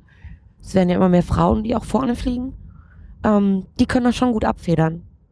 Weil die Flugangst entsteht oft auch daraus, dass du das nicht mehr in der Hand hast. Du fühlst dich ausgeliefert, ja. Ja. das ist es bei Das, mir ganz ja, siehst du, das ist das meiste. Die meisten Leute haben daher Flugangst. ich habe keinen Einfluss Ja. drauf, was da Ja, passiert. richtig, das ist bei mir so dieses, äh, Ja. ich bin auch tierisch nervös vorm Flug. Ja, jedes das kann Mal ich gut leider. verstehen. Ich kann das sogar gut verstehen, wenn ich als Passagier fliege und nicht weiß oder keine Hintergrundinformationen habe, Mhm. bin ich auch längst nicht so entspannt, als wenn ich in Uniform fliege. Ja, und dieses lange Warten ständig immer, das ist so Ja. vorm Flieger warten, dann im Flieger ewig Ja. warten, so, und du weißt nicht, was drumherum passiert, Richtig. so, das ist so, Das geht mir als Passagier auch so. Du hast, ähm, du sitzt da wie so in deinem kleinen Schächtelchen eigentlich, ja. Du kriegst Mhm. nicht mit, was vorne passiert, was hinten passiert. Ähm, und wenn du in der Crew bist, ist das natürlich komplett anders. Dann, da läuft der Informationsfluss. mh. Muss ja auch laufen, ist ja, ganz klar. Und ähm, ja, ich fliege auch nicht so gerne als Passagier. Was sind deine Tipps für so Leute? Ruhe bewahren. Nicht Erstmal. Ruhe bewahren. Ja. Das gleiche gilt, für gleich, gilt genauso. In erster Linie Ruhe bewahren. Nein, Flugangst ähm, ansprechen. Ähm, sprecht irgendjemand, den ihr nett findet, der nett aussieht in Uniform, sagt ihm Bescheid. Sag ihm hier, äh, ne, ich bin, keine Ahnung, Flugangst belastet oder, oder, oder. Ähm, Mhm. ich habe das manchmal auch und das Reden mit den Leuten einfach, das beruhigt die schon total. Mhm. Und wenn ich weiß, da und da sitzt jemand, der hat echt Flugangst und ähm, dann sage ich denen schon immer, wie es vorausgesagt ist, das Wetter, ja. Und wenn es dann doch mal wackelt oder anfängt zu wackeln, dann gehe ich auch, wenn ich ähm, wenn ich es auf dem Schirm habe, ich gehe dann auch dahin und frage, wie es denen gerade geht, ob sie sich wohlfühlen, ob ich irgendwas tun kann. Und auch da fühlen die sich schon so abgeholt und nicht alleine mit dem Thema, Mhm. dass denen eigentlich schon viel besser geht. Mhm. Ja. Ja, es tut auch gut. Ich habe das, als ich, wo ich eben sagte, der, der Flug, wo wir durchgestartet sind in Düsseldorf, Mhm.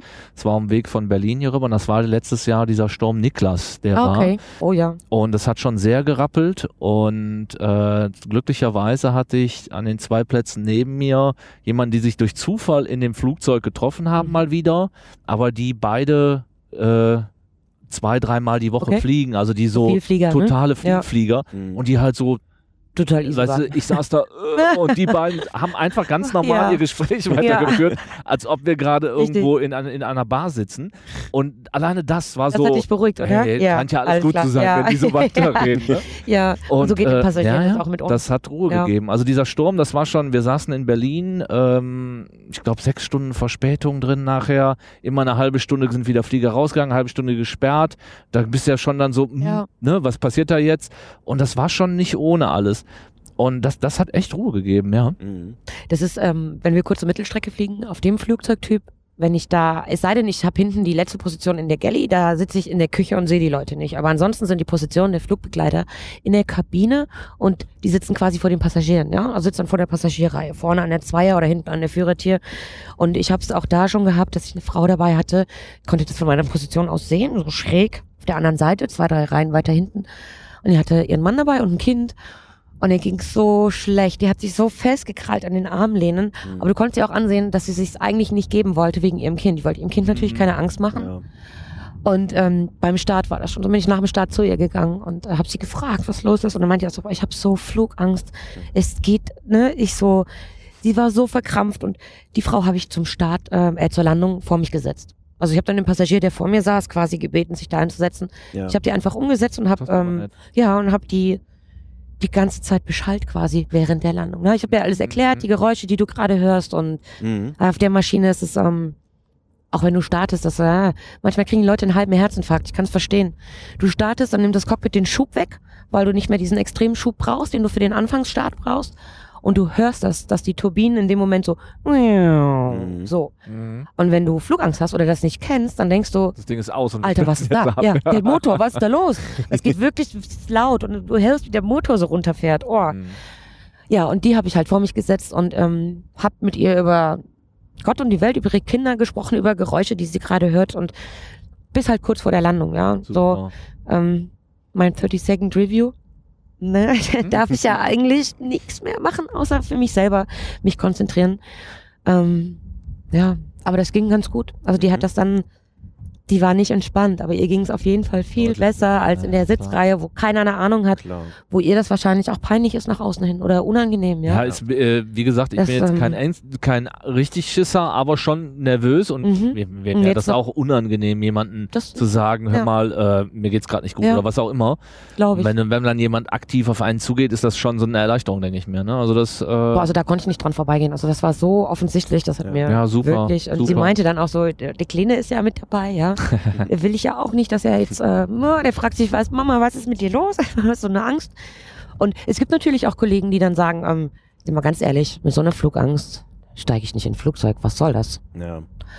Aber ja, das lässt Leute sich auch leicht auch sagen. Ja, richtig. ja. Du, wenn du Familie hast und ein kleines Kind. Und ich meine, ein Palma-Flug ist schon mit das Kürzeste, was geht, ne? Ja.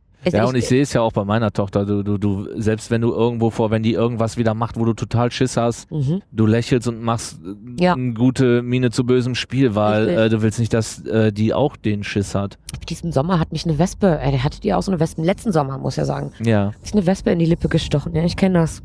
Das hat so höllisch wehgetan. Aber mein kleiner Sohn stand neben mir und oh, oh das ist nicht schlimm, nein. Nein, alles ist gut. Alles wird gut. Ich will auch nicht, dass der so, ein, so eine totale Angst vor Wespen bekommt. Ja, er hat ja schon genug, aber ähm, ich kenne Mhm. das. Ich weiß, was du meinst, ja. Na, die Ängste Oh, willst du nicht zeigen. Ja. Ja, und wo du eben sagtest, äh, die typische Frage, jetzt muss ich dir auch mal stellen, Mhm. wie lange machst du denn das noch? Ähm, was ist denn so der, der, das typische Alter und was kommt vor allen Dingen danach? Geht man dann zur Bodencrew? Ist das so der, der, der, der, der klassische Werdegang? Ich glaube, ich glaube nicht. Die Kabine hat eigentlich nicht so viel mit dem Boden zu tun. Wenn im Boden, also bei uns in der Firma Stellen frei sind, dann gibt es ähm, Stellenausschreibungen und du kannst dich daraufhin bewerben. Aber die meisten Flieger haben gar keine Lust, Mhm. vom, vom Fliegerjob so, in einen okay. Bürojob zu Ja. wechseln. Ja, das Ja. ist so, Mhm. die Flieger- oder flugtechnische Aufgabe, die du hast, ist so anders. Das, das, dein ganzes Leben ist anders und dieses äh, von 9 to 5 ist deren Ding einfach nicht. Mhm. Also es ist nicht so unser Ding von uns Fliegern aus gesehen. Und ähm, hm. kannst du nicht einfach so ins Büro gehen, weil du brauchst ja schon eine Ausbildung, je nachdem in welches Büro du gehst. Gut, die hätte ich jetzt zum Beispiel. Stimmt, du hast Ja, letztendlich, wenn mir ja. vorher kein guter Plan einfällt, ich ganz reich heirate oder ähnliches, dann ähm, fliege ich bis zur Rente. Mhm. Das hört sich jetzt für mich auch überhaupt nicht real an, ja. Aber das ist so teilweise schon, dass die Leute bei uns fliegen, bis die halt in Rente gehen. Im Cockpit sowieso. Cockpit geht aber früher in Rente, ne? Hm, Du, da gab's doch vor ein paar Jahren auch mal eine Klage, die haben sich doch da Ja, ja, genau, ja, genau, die, genau. Die hatten doch War das nicht früher 55? Ja, genau, mit ja. 55 im Konzern und Ist Ja, das ist auch kein für, Alter, für ne? die Kabinencrew ähnlich? nee, Ah, also wir können wirklich bis zur Rente Mhm. fliegen. Mhm. Was auf der einen Seite gut ist, auf der anderen Seite voll fliegen bis zur Rente kann ich mir also auf gar keinen Fall Also wenn du so mit vorstellen. 63 da noch, äh, Du, das machen die Amis aber auch, ne? ja? Ja. Ja, aber ich stelle mir, das ist ja auch nicht, nicht, äh, ist ja ähnlich wie Gastro oder ähnliches, wenn du bedienst und etc. Das ist so nun mal ein anstrengender Job, ne? Körperlich, körperlich anstrengend. Mega. Ja, genau. Ich habe das jetzt auch nach meiner Elternzeit gemerkt, ja. Der, am- ich war echt groggy, so vom Körperlichen her. Mhm. Habe ich, glaube ich, auch gemerkt, dass ich entweder nicht so im Flow bin, dass das wieder kommt, oder dass ich älter geworden bin. Mhm. Vieles hat damit zu tun, dass so, ich finde es jetzt nicht mehr ganz so anstrengend, die Flüge, aber weil es jetzt einfach wieder eine gewohnte Arbeitsbelastung ist. Ähm, meine, ja, Wenn ich das erzähle, muss ich vorher schon lachen. Mein bester Freund, der lacht mich immer aus. ich sage zu ihm, boah, ich muss wieder fliegen, ja, ich habe überhaupt keine Muskeln mehr. Und dann fängt er mal an zu lachen. Er so, ja, ha, ha, ha, ha, wo kommen denn die, die Muskeln vom Fliegen her? Ich so, hör mal zu, mach mal 260 Mal mit einer 2,5 Liter Flasche oder anderthalb Liter Flasche so im ausgestreckten Arm so den hier, ja. Und dann lacht er sich natürlich immer ins Fäustchen und ähm, lacht mich aus. Aber ganz ehrlich, Jungs, ist so.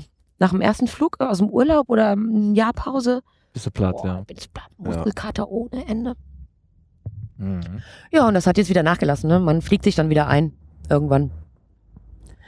Aber nichtsdestotrotz, Also ist bei dir jetzt nicht ein bestimmtes Ziel, dass du sagst, okay, ich habe mir vorgenommen, bis 50 fliege ich Nee. und dann gehe ich wieder irgendwo anders hin oder so. na, irgendwo anders ist mal, wenn das so undefiniert ja. ist, ja, ich lasse das auf mich zukommen. Weil ich Mhm. wüsste jetzt nicht wirklich anders, was ich jetzt machen wollen würde.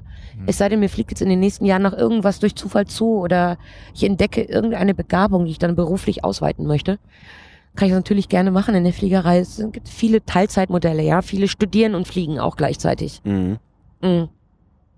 Aber von mir jetzt aktiv in einen festen Bürojob wieder zu wechseln, das steht irgendwie nicht erstmal dein Plan. nicht zur Debatte. Mhm. Nee. Okay. Nicht, wenn es unbedingt sein muss. Ne? Ist eigentlich, gibt es für Nicht, mich als äh, sehr Weltrauminteressierten, da oben ist ja auch ich auch. die Strahlung deutlich höher. Ja. Ich kenne das aus äh, vielen Arztpraxen und so weiter, dass die Leute so Dosimeter und sowas Haben wir auch. tragen. Ah, nee, ihr wir, auch, wir ja? tragen das, wir tragen das nicht, aber wir haben, wir haben Strahlenwerte und Strahlendosi, heißt es, glaube ich, die ähm, festgelegt sind. Also jeder Flug, es kommt auf die Flughöhe an und auf den boah, Breitengrad, glaube ich, wo du auch Mhm. fliegst.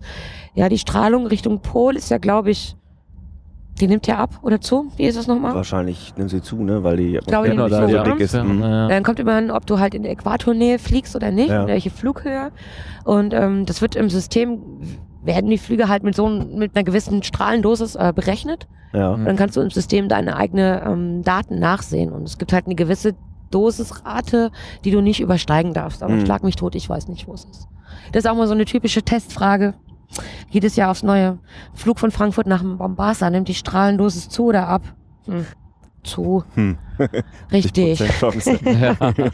Ich kann euch jetzt nicht genau erklären, wieso, weshalb, warum, aber es wird gemessen und es wird Ja. zusammengerechnet. ah, ja, okay. Und es spielt keine unerhebliche Rolle, auf jeden Ja. Fall. Ja. Also da wird so ein theoretischer Wert Ja. genommen, der halt äh, Dein Strahlenkonto. Genau. Dann. ja, ja, ja. genau, der auf mein Eingeht. Strahlenkonto eingeht, Ja. je nachdem, wie viel ich fliege.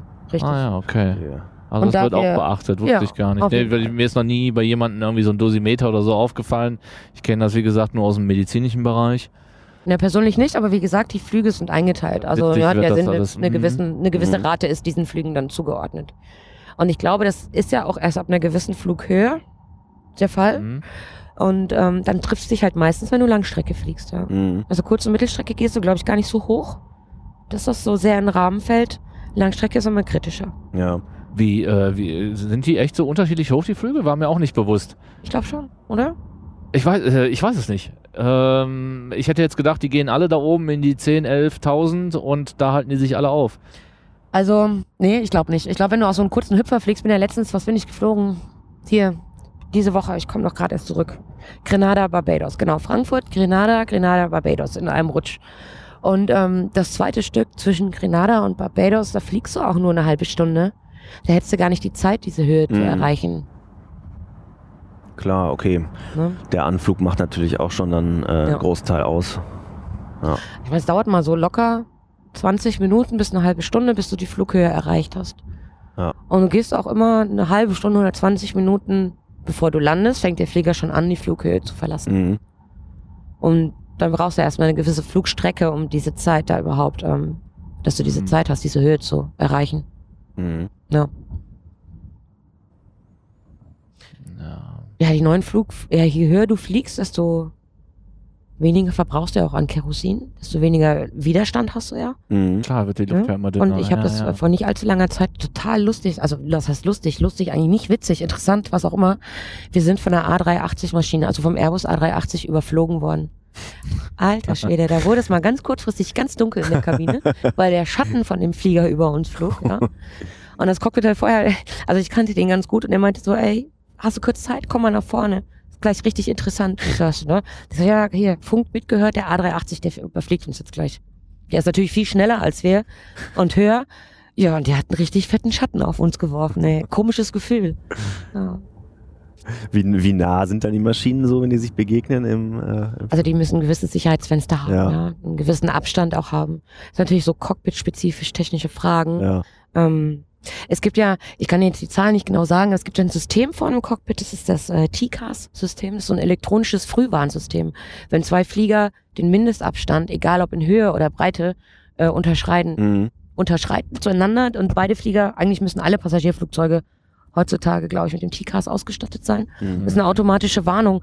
Die arbeiten auch zusammen, diese zwei Systeme. Der sagt dem einen Flieger dann, zieh hoch und dem anderen, geh tiefer oder weiche da und da aus. Also die Systeme Mhm. funktionieren dann miteinander. Die sagen jetzt nicht beiden Fliegern, weich nach oben aus oder Mhm. so. Ja. Da gab es doch mal vor einigen Jahren ähm, diese Kollision am Ja, Bodensee, glaube ich. wo die ne? gesamte Wo die- Schulklasse, Mhm. da die russische Schul, war das ein russischer Flieger, glaube glaube, ich. Ja, ja. wenn ich da ist doch recht nachher noch der. Lotse Ja. von diesem Vater von dem Russen Ja, genau. äh, erstochen worden oder umgebracht Genau. worden nachher im Nachgang. Ja. Du kannst, glaube ich, ähm, es gibt da mal so Ausnahmeregelungen, wenn das TCAS nicht funktioniert, du kannst, Ja. glaube ich, gewisse Strecken oder Weiten fliegen mit gewissen Einschränkungen, wo ich dir jetzt nicht genau sagen kann, wo die liegen.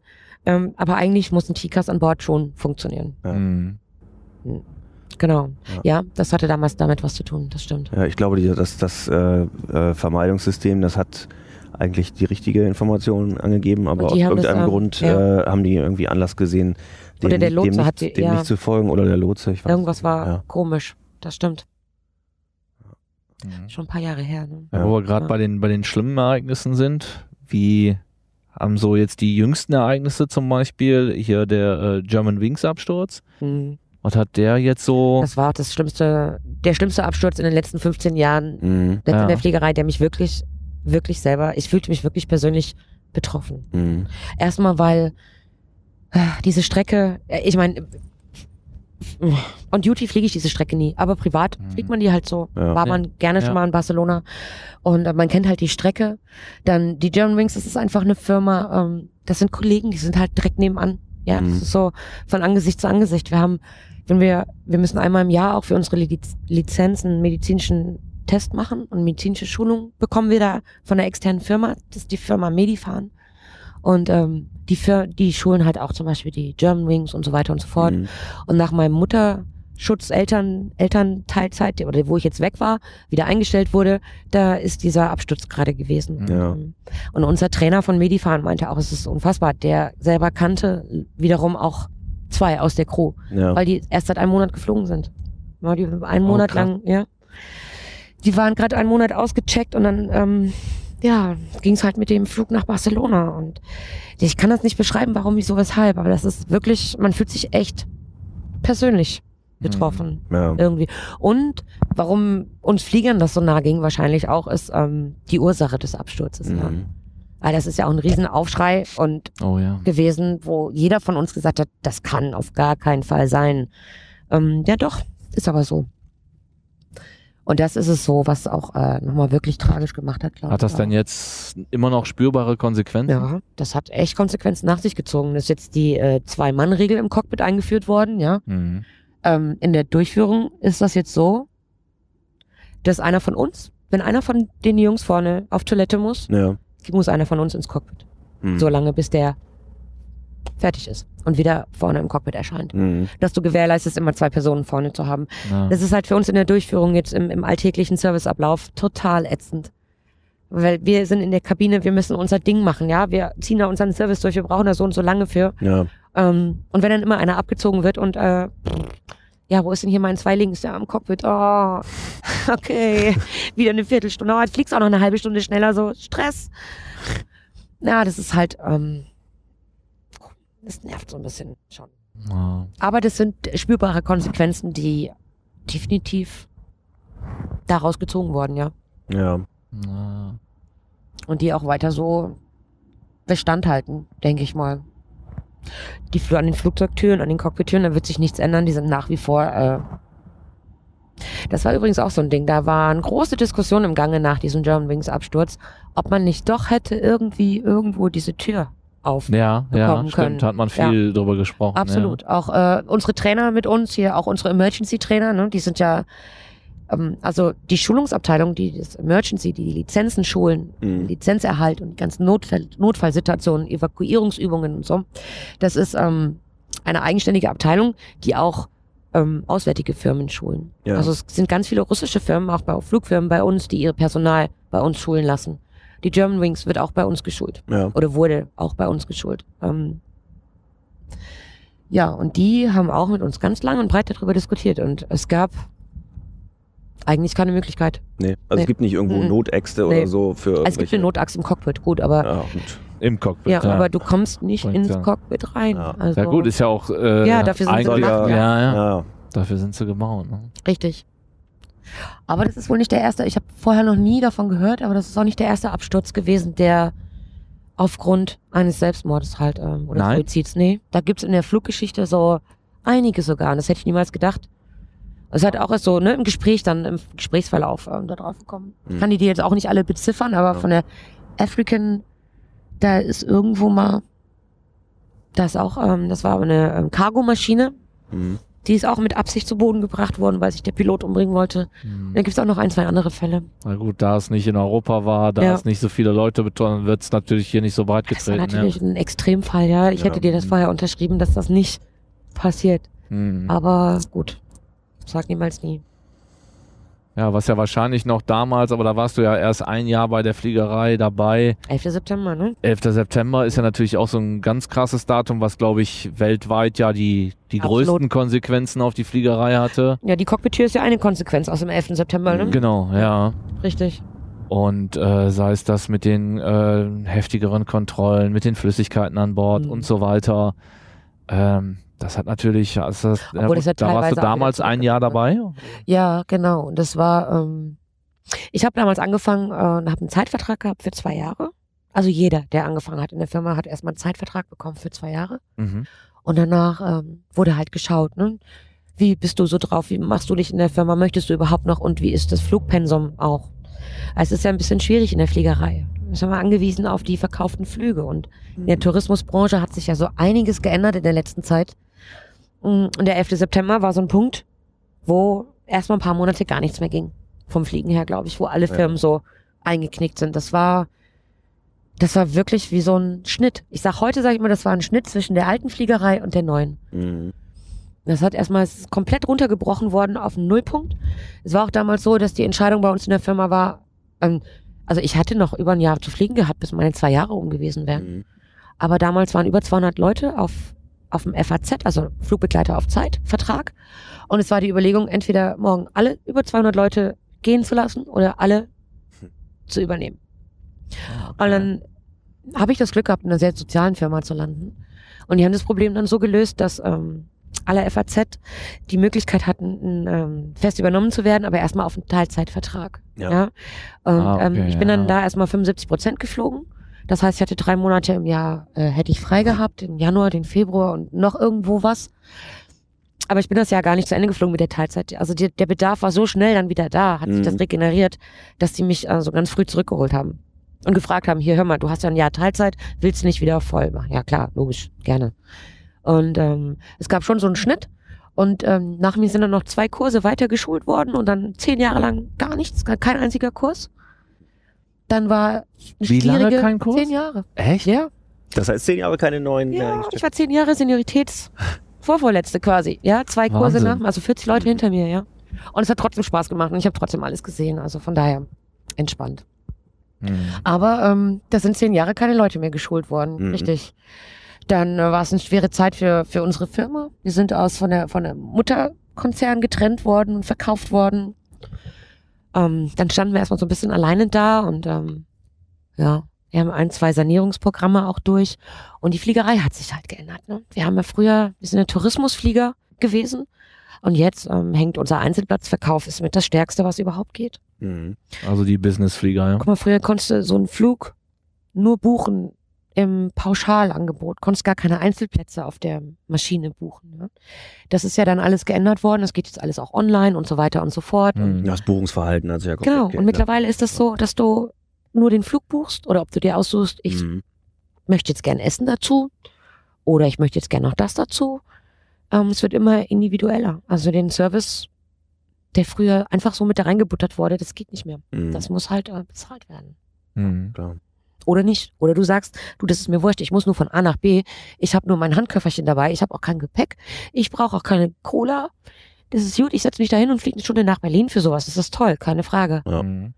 Aber ähm, der Markt ist halt schon hart umkämpft und es gibt ja jetzt auch wieder einen neuen Wettstreiter auf der Langstrecke. Das ist eine, eine heftige Preisansage mit 99 Euro nach Dubai zum Beispiel.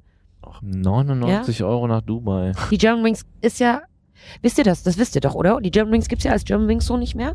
Das ist ja die neue äh, Euro Wings. Äh, war mir jetzt nicht so bekannt. Nee, war, Ja, mir, war mir auch nicht bewusst. Das wusste ich letztes Jahr, also letztes Jahr, das war, hat mit dem Absturz der German Wings auch nichts zu tun. Diese Mhm. Pläne waren vorher schon da, dass die German Wings und die Euro Wings eingegliedert wird. Ja. Und die fliegen ja unter anderem jetzt von Köln aus auch Langstrecke. Mhm. Ah, okay. Genau. Und für 99 Euro fliegen die von Köln nach Dubai? Hm. Das Angebot war, ich weiß, kann dir natürlich nicht, das ist jetzt, glaube ich, kein dauerhaftes Angebot, Ja. ja. Ja, ja, aber Ähm, ist das halt sind so- eine Ansage. Ja, Ja. auf jeden Fall. Das ist eine heftige Ansage. Und es gibt natürlich Druck auf dem Markt, mal wieder. Ja. Und ähm, als ich jetzt nach meiner Elternzeit wieder angefangen habe zu fliegen, ich bin, ich bin gegangen bei der, zum, also in die Mutterzeit bin ich gegangen und da gab es einen ganz anderen Service als wir jetzt. Jetzt auf der Kurz- und Mittelstrecke, du kriegst bei uns auch nur noch was zu trinken und zwar ein Wasser und alles andere bezahlst du genauso. Ja. Mhm. Ob es jetzt ein Essen ist oder irgendwie ein Getränk und ich habe echt Angst gehabt, wieder zu fliegen nach meiner Elternzeit. Mhm. Weil ich damals noch so, ich sage mal wieder von der alten Schule. Ich habe ja vor dem 11. September, 11. September ist ein mega Schnittpunkt für alle Flieger. Mhm. Wir haben vor dem 11. September angefangen. Da war das noch so, ja, keine Ahnung, was soll ich sagen? Ja, irgendwie schon. Ja. Vielleicht auch teurer, aber auch unbeschwerter. Und ganz ehrlich, man gewöhnt sich dran. Die Leute auch. Mittlerweile schon. Ich glaube, der Anfang war sehr hart. Ja, es war vielleicht auch die ganze Fliegerei, war glaube ich ja noch nicht so, so dieses Alltägliche so, ne? Heute ist es Nee, ja, ja ich ist es flieg ja, morgen mal nach Berlin. Ja. Genau. Damals, oh, ich flieg nach Berlin. Richtig. Ne, äh, anders, Aber diese, die ganzen, in Stellenwert Anführungszeichen, gehabt. Billigflieger, die sind auch erst nach dem 11. September entstanden. Es gab vorher noch keinen einzigen von. Ja. Sei es äh, jetzt eine Ryanair, die da mächtig Druck aufgebaut hat, oder sei es ein EasyJet oder wie sie alle heißen. Mhm. Das ist alles erst aus dem Boden gewachsen, seitdem die Fliegerei sich so ein bisschen geändert hat, ja. Und ich glaube, der 11. September hat damit zu tun, weil das einfach ein finanzieller Einbruch für viele Fluggesellschaften war. Und entweder haben die sich danach neu berappelt, Gucken, wo sie bleiben, ja. richtig, und mussten dieses Fluggeschäft irgendwie anders anpacken. Und das ist jetzt dabei rumgekommen. Oder die sind halt untergegangen. Tja, Wahnsinn. Ja. Aber du musst mir eins zu dem 11. September nochmal erklären, Ja. was ich bis heute, ich wollte es immer mal googeln, ich habe es nie getan. Was hat das mit den Flüssigkeiten auf sich? Ah, pff, das kann ich nicht sagen. es gibt, äh, es gibt, glaube ich, gewisse. Mh, man kann mit gewissen Flüssigkeiten äh, Explosivstoffe mixen. Also ich Mhm. kenne mich damit jetzt nicht aus. Ich kann dir nicht sagen, was und Ich was bin du auch kein Chemiker, keine Ahnung, ja. Aber ich glaube, wenn du Chemiker bist und jetzt hier in der einen Wasserflasche das hast und in der anderen Wasserflasche das, könntest du wahrscheinlich rein theoretisch Ah, okay. ein Zaubermittelchen daraus brauen. Und, Und halt. Deswegen haben sie diese 90 Milliliter Regel wohl auch eingeführt, weil, keine Ahnung, wahrscheinlich kannst du es mit 90 Milliliter nicht. Da kriegst du vielleicht eine kleine Explosion, aber das Ich Ding glaube auch, die sind so ein bisschen zu weit über das Ziel hinausgeschossen, ne, mit dieser Flüssigkeitsregel. Weil es gibt einige Airports, wo das auch schon wieder zurückgenommen wurde. Ja, weil das ist das so, was die Leute am meisten Babynahrung ist stresst. davon auch aus- Ja, auch zum Beispiel auch Kontaktlinsenflüssigkeit. Äh, Damit Oh habe ja. ich meistens auch keine Probleme. Krass. Also Richtig. das wäre dann ja quasi Benachteiligung von Sehbehinderten und äh, Jawohl, du könntest. Ja, gut. Ja. habe ich auf jeden Fall schon mal erlebt, dass ich damit dann durchgekommen bin. war, war das mehr als 90 Milliliter? Ja, ja, Auch. also da, ich weiß nicht, 300 Milliliter oder so oder 250 Milliliter in so einer Flasche. Ja, ja, wahrscheinlich sind die ein bisschen übers Ziel hinaus. Ja, da bin ich auch mal ein bisschen verwöhnt, weil wir als Flieger haben ja diese Kontrolle letztendlich nicht. In dem Nee. Sinne. Also von unserer Homebase nehmen wir einen ganz anderen Weg. Wir wir fahren ja bis zu unserem Flugzeug ran und unsere Firma ist ja nicht auf dem Flughafengelände. Wir Mhm. fahren quasi durch ein Flughafentor. Uns holt ein Crewbus ab. Steht auch Crewbus vorne drauf an der Firma. Mhm. Alle Leute rein, alle Koffer rein, Handgepäck, alles da rein. Und der fährt mit uns aus Vorfall zu der Parkposition der Maschine. Wir müssen zwischendurch auch durch einen Check, aber das ist ein Check, äh, der ist nur für fliegendes Personal oder Ja. für Leute, die für LS, die bei der LSG arbeiten, also beim Catering, die Ja. Maschinen catern oder oder oder. Das Das heißt, ist du kein kannst also offizieller deine Passagierweg, Wasserflasche genau. problemlos Genau. einstecken. Und das kann ich, glaube ich, auch, wenn ich on duty bin und den Passagierweg gehe. Ja. Aber nur, wenn ich on Duty bin, nicht wenn ich privat unterwegs bin. Mhm. Und da ich ja fast nur on Duty fliege, bin ich auch jedes Mal mega gestresst, wenn ich als Passagier da, da fliege, weil ich wirklich echt nochmal drüber nachdenken muss. Ich habe das ja gar nicht mehr so auf dem Schirm mit meinen Flüssigkeiten in meinen Handtaschen und, und Flightkits und wo da überall ein Cremchen und äh, Wässerchen und keine Ahnung, 4000 Taschen, das da rumfliegt. Oh, wirklich, ich bin richtig gestresst, wenn ich als Passagier durch die Kontrolle gehe. Total. Ja, ja, ich muss jedes Mal, auch bei Inlandsflügen, muss Ja. ich meine Schuhe ausziehen, Ja. meinen Gürtel ausziehen, weil immer alles laut. piepst. Ja, ja, genau. Dann habe ich ja tausend Kabel als kleiner Nerd dabei. Äh, was haben Sie hier? Wofür ist das? Äh, Ja, fragen die das jedes Mal? Boah, ey, es wird Oh, immer krass. meine Tasche auseinandergenommen. Es wird, ich muss immer den Gürtel ausziehen, ich muss immer die Schuhe ausziehen. Es ist wirklich so. Und jeder Flug. Und äh, ja, keine Ahnung. Und die sind ja auch immer so mopperig dabei. Die gucken ja immer Total. so freundlich. Total, die sind auch, mal, die sind auch meistens unfreundlich, muss ich sagen. Ja, das Aber ich will keinem auf die Füße treten hier. Ist ne? wahrscheinlich Aber auch kein- Nee, aber kann man, glaube ich, ein bisschen netter machen. Das Problem ist, glaube ich, dass die auch einfach beschissene Schichten haben und Ja, ähm, ja. Es wird auch nicht so gut bezahlt, glaube ich. Ne? das sind, Ja. glaube ich, die werden nicht so super gut bezahlt, die Security-Jobs da. Und ähm, eigentlich ist es total anstrengend. Setz dich mal auf so ein Höckerchen und guck auf diesen Bildschirm. Die müssen sich ja alle 15 Minuten auch austauschen, weil die sonst nichts mehr sehen. Ja. Ach so, ja, stimmt. Ja. Und wir sind immer ge ange angestresst, wenn wir da durchgehen, aber die sagen dann zum 300. Mal, so, so ein- in Anführungszeichen, so, ein- boah, so ein Passagier wie dir, Schuhe aus, Gürtel aus, oh. Die denken dann, der fliegt so oft, wieso macht er das denn nicht von alleine? Wieso zieht er denn nicht von alleine die Schuhe, den Gürtel aus? Wieso muss ich das denn jedes Mal erzählen? ja, aber mit einem Lächeln. Das alles so Du hast recht. Das Lächeln ist so Gesicht an Flight, ja. Mhm. Hm? Hm. alles klar, Gesicht in Flight und alles ist gut. Ja. Oh. Ja, das sind so die, die, äh, das ist aber wirklich, wo die meisten sich darüber aufregen, diese Kontrollen. Ja. Äh, Hält auf, es nervt. Ne. Ja. Neulich beim letzten Flug äh, hat einer einen Wischtest in meinem Rucksack gemacht. Das fand ich auch Ja, interessant. auch. ja, ja.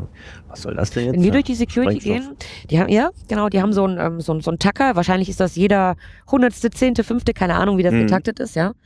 Die gleichen unsere Personalnummer immer ab und dann mit dem Tacker und dann sagen die dir, du musst nach rechts, wo du den Koffer äh, durchs Band schieben musst und so, ne? Oder nach links. Und nach links Mhm. immer super, weil da machen die nur einen Wischtest. An den Händen, am Gürtel, an den Schuhen, an den, an den, an Ach den, echt, da wird so ein Drogenschnelltest gemacht, ja? genau. Ah, Okay. mhm. Also an ganz vielen verschiedenen Stellen. Ne? Da haben die auch immer jeden Tag mal eine andere Vorgabe. Manchmal sind es die Innenflächen der Hände, manchmal die Schuhe und aber immer ganz viele verschiedene Punkte. Und das äh, schieben die in so einen kleinen Scanner, Computer.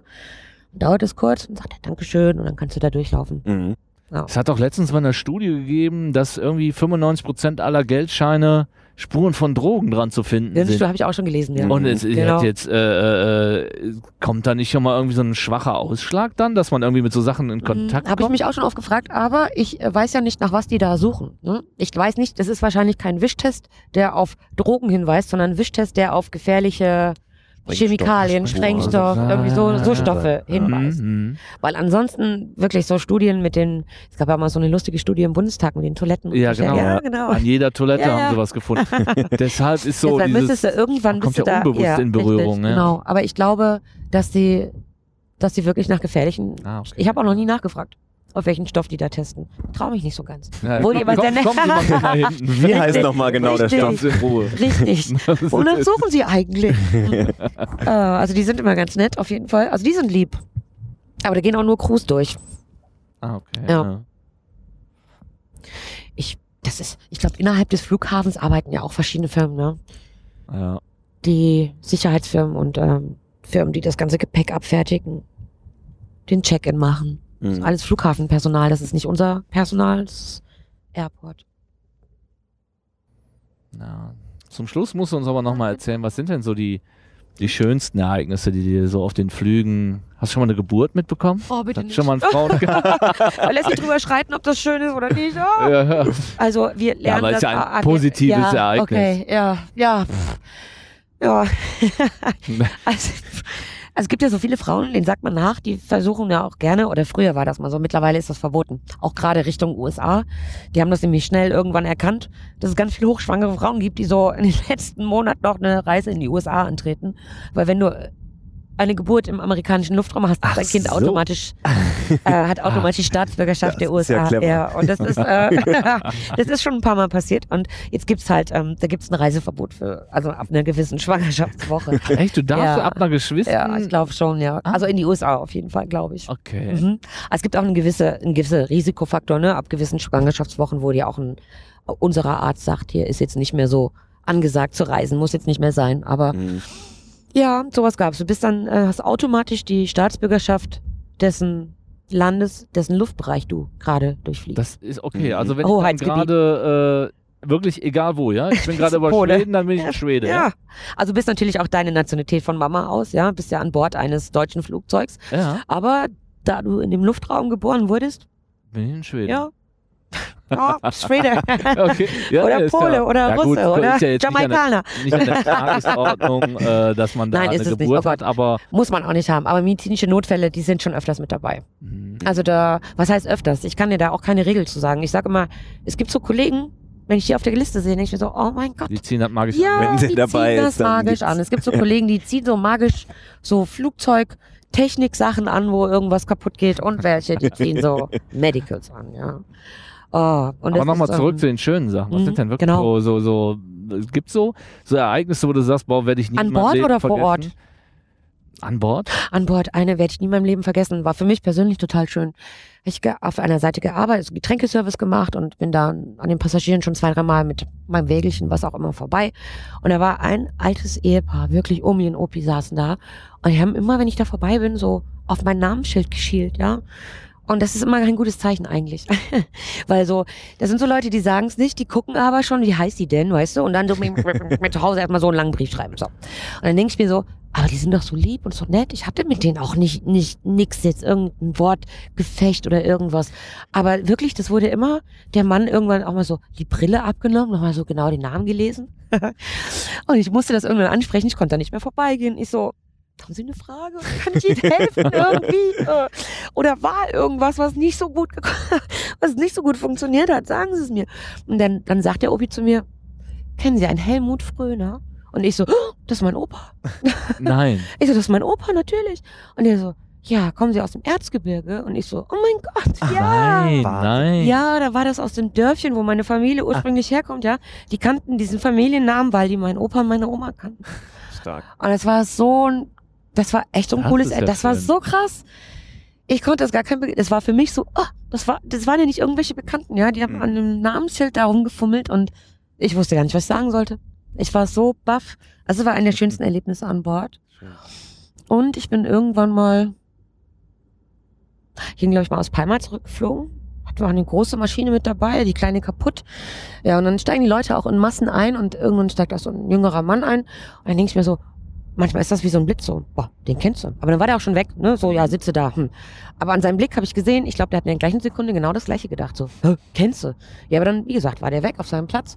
Und es hat mir auch zwei Stunden keine Ruhe gelassen. Dann bin ich irgendwann dahin getingelt und äh, sag mal, kennen wir uns nicht irgendwo?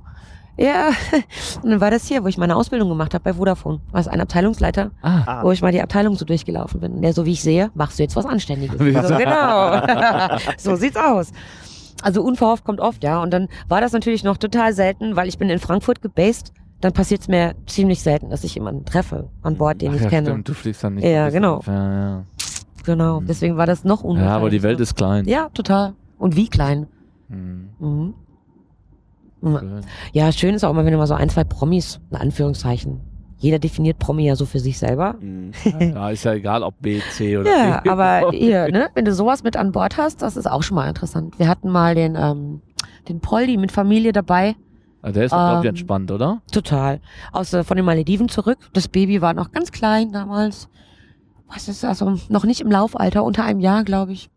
Eine total nette Freundin, damals noch Freundin, glaube ich, die war, die ist ganz viele Runden mit dem Baby gegangen. Die saßen vorne in der Business natürlich, erste Reihe. Und ähm, der Airport hat gedacht, wir tun dem Promi mal was Gutes, der darf mal als erster borden. Mhm. Dann sitzt der arme Kerl da auf Ach ja, 1AC. Alles Ah, dann geht alle, jeder, der danach kommt, muss an dem vorbei. Und du kennst ja unsere Passagiere, die sind ja, ja, warte mal, Wa- Warte mal. Ist das Fotoapparat raus. Schnipp. so dieses Perplexe. Hä? Oh, warte, hier, guck mal. Erstmal so das. Ja, stimmt. Man hätte es andersrum machen sollen. Ja, Ja, stimmt. das Wäre war- vielleicht besser gewesen. Das haben wir geschmunzelt da und das war lustig. Ne? ja gut, aber der sieht das ja ganz gelassen. Der ist ja entspannt, ne? Der Paul. Und sind da auch mal so, brauchst ja keine Namen nennen, so Promis, wo du sagst, boah, arrogantes. Ja, ist auch schon dabei gewesen. Also habe ich jetzt selber noch nicht erlebt, aber ein Musiker war mal dabei und äh, die Maschine ging nach Jamaika und ähm, er ist ein deutscher Musiker, definitiv. Also der Maus, beißt die Maus keinen Faden ab, ja. Er hat ja permanent nur Englisch gesprochen an Bord, Okay. wo man auch nicht so genau weiß, warum Und und wieso und das? weshalb. Ja, Ja. also sind schon manchmal komische Vögel dabei, also ja, doch. ja, alle waren sie schon mal da. Vom Kai Pflaume bis weiß ich nicht. alle. Kai Pflaume. Kai Pflaume. Cool. Kai Pflaumes Frau ist bei uns mal geflogen. Ah, das war eine Kollegin, ja? Richtig, genau. Ach. Genau, genau. Und ich glaube, die haben einmal so ein, der hat doch so eine, nur die Liebe zählt, gell? Das war doch der Ja, Herr ja, Pflaume. Mm, Ja. Und die haben, glaube ich, auch eine Sendung gemacht, an Bord, irgendwo gedreht. Irgendwo echt? so, ja. Ah, Es gibt mal so ein paar nette Schwanks zu erzählen. Ja. Ja. Nur die Liebe zählt. Aber Und was ich denke, ne? ja, du willst noch was sagen? Nö. Nein. haben Du, wir noch, ich hab dich haben wir noch, unterbrochen. haben wir noch was- vergessen? Ja. Was man unbedingt wissen sollte, Was man unbedingt wenn man wissen sollte, die Crew nicht möchte. ärgern, bitte. Die, Seid lieb zum. Was manchmal schon reicht, ist so, der deutsche Passagier ist ja der, der schon vor der Flugzeugtür in den Flieger reinbrüllt. Haben Sie keine Zeitschriften an Bord? Wo ich mir denke, komm doch erstmal rein. ja, Dann sagst du mir so, Hallo Und dann machst du mal die Augen auf. Also früher, als es noch Zeitschriften gab, ja. Dann die lagen direkt an der Tür. Wirklich, der Standard deutsche Passagier, der brüllt schon von draußen, brüllt er dich schon an. Haben Sie keine Zeitschriften an Bord? Geile Bildzeitung. Denk ich mir so, boah, komm doch mal rein. Dann sag mir mal die Tageszeit und dann guck mal, was hier liegt. Ganz viele Zeitschriften. Ja, was, also was ist denn die dümmste Frage, die immer wieder gestellt wird? die dümmste Frage. Ah. Also, aber komischerweise ist diese Frage immer am Start, wenn wir Langstrecke fliegen, ja. Die Leute steigen aus und dann, und Sie, jetzt wieder nach Hause? Jetzt, ja, ja, natürlich. Und dann gibt es auch Kollegen, die sagen, wir? Nein, in der Woche. Generell, Standard. Standard, eine Woche. Warum? also, und, und manchmal, wenn wir dann in die Türkei fliegen oder nach Griechenland, wo der Flug so zweieinhalb, drei Stunden ist, ja, und du freust dich heute Abend um acht im Fernsehen das und das zu sehen und ein Weinchen auf der Couch zu trinken, dann steigen die Leute aus und haben das größte Mitleid mit dir und sagen, oh, müssen sie jetzt wieder nach Hause? Oh, das ist so, aber weil die kommen schade. gerade halt in ihrem Urlaub an. Ja, ja. Ja, aber das sagen die, wenn die auf der Langstrecke aussteigen, sagt keiner zu dir, müssen sie jetzt wieder nach Hause, ach wie schade. Sondern die sagen dann, und?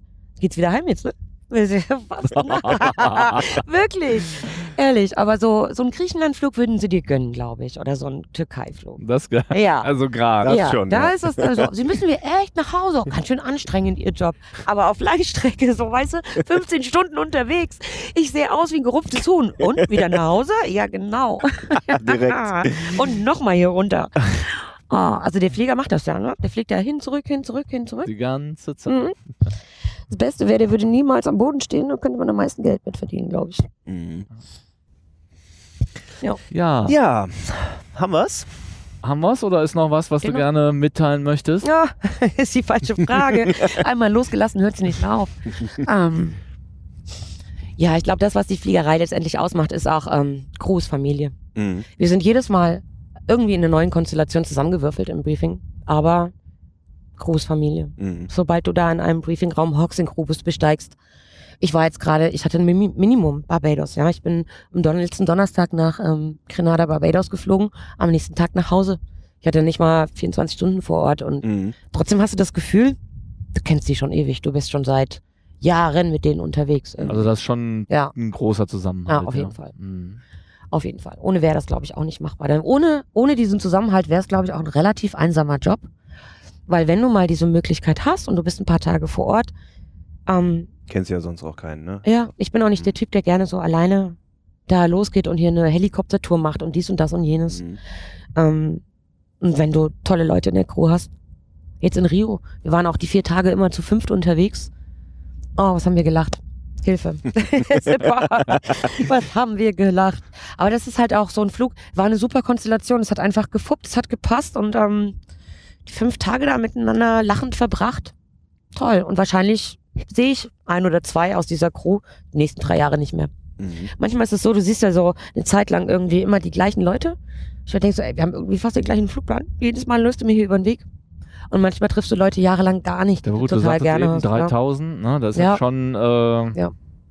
relativ unwahrscheinlich, sich Und regelmäßig bei uns zu Fliegern sehen. ist es auch ganz oft so, ähm, als ich jetzt nach meiner Elternzeit wieder äh, geflogen bin, habe ich auch Kollegen getroffen und so, na, wie geht's, bla bla bla. Du hast halt immer das Gefühl, du hast dich gerade gestern erst gesehen. Das ist so, dabei sind es schon drei Jahre. Mm, Und die meisten sind aus äh, allen Wolken gefallen, so, ja, ich habe ein Kind bekommen. Wie, du hast ein Kind bekommen?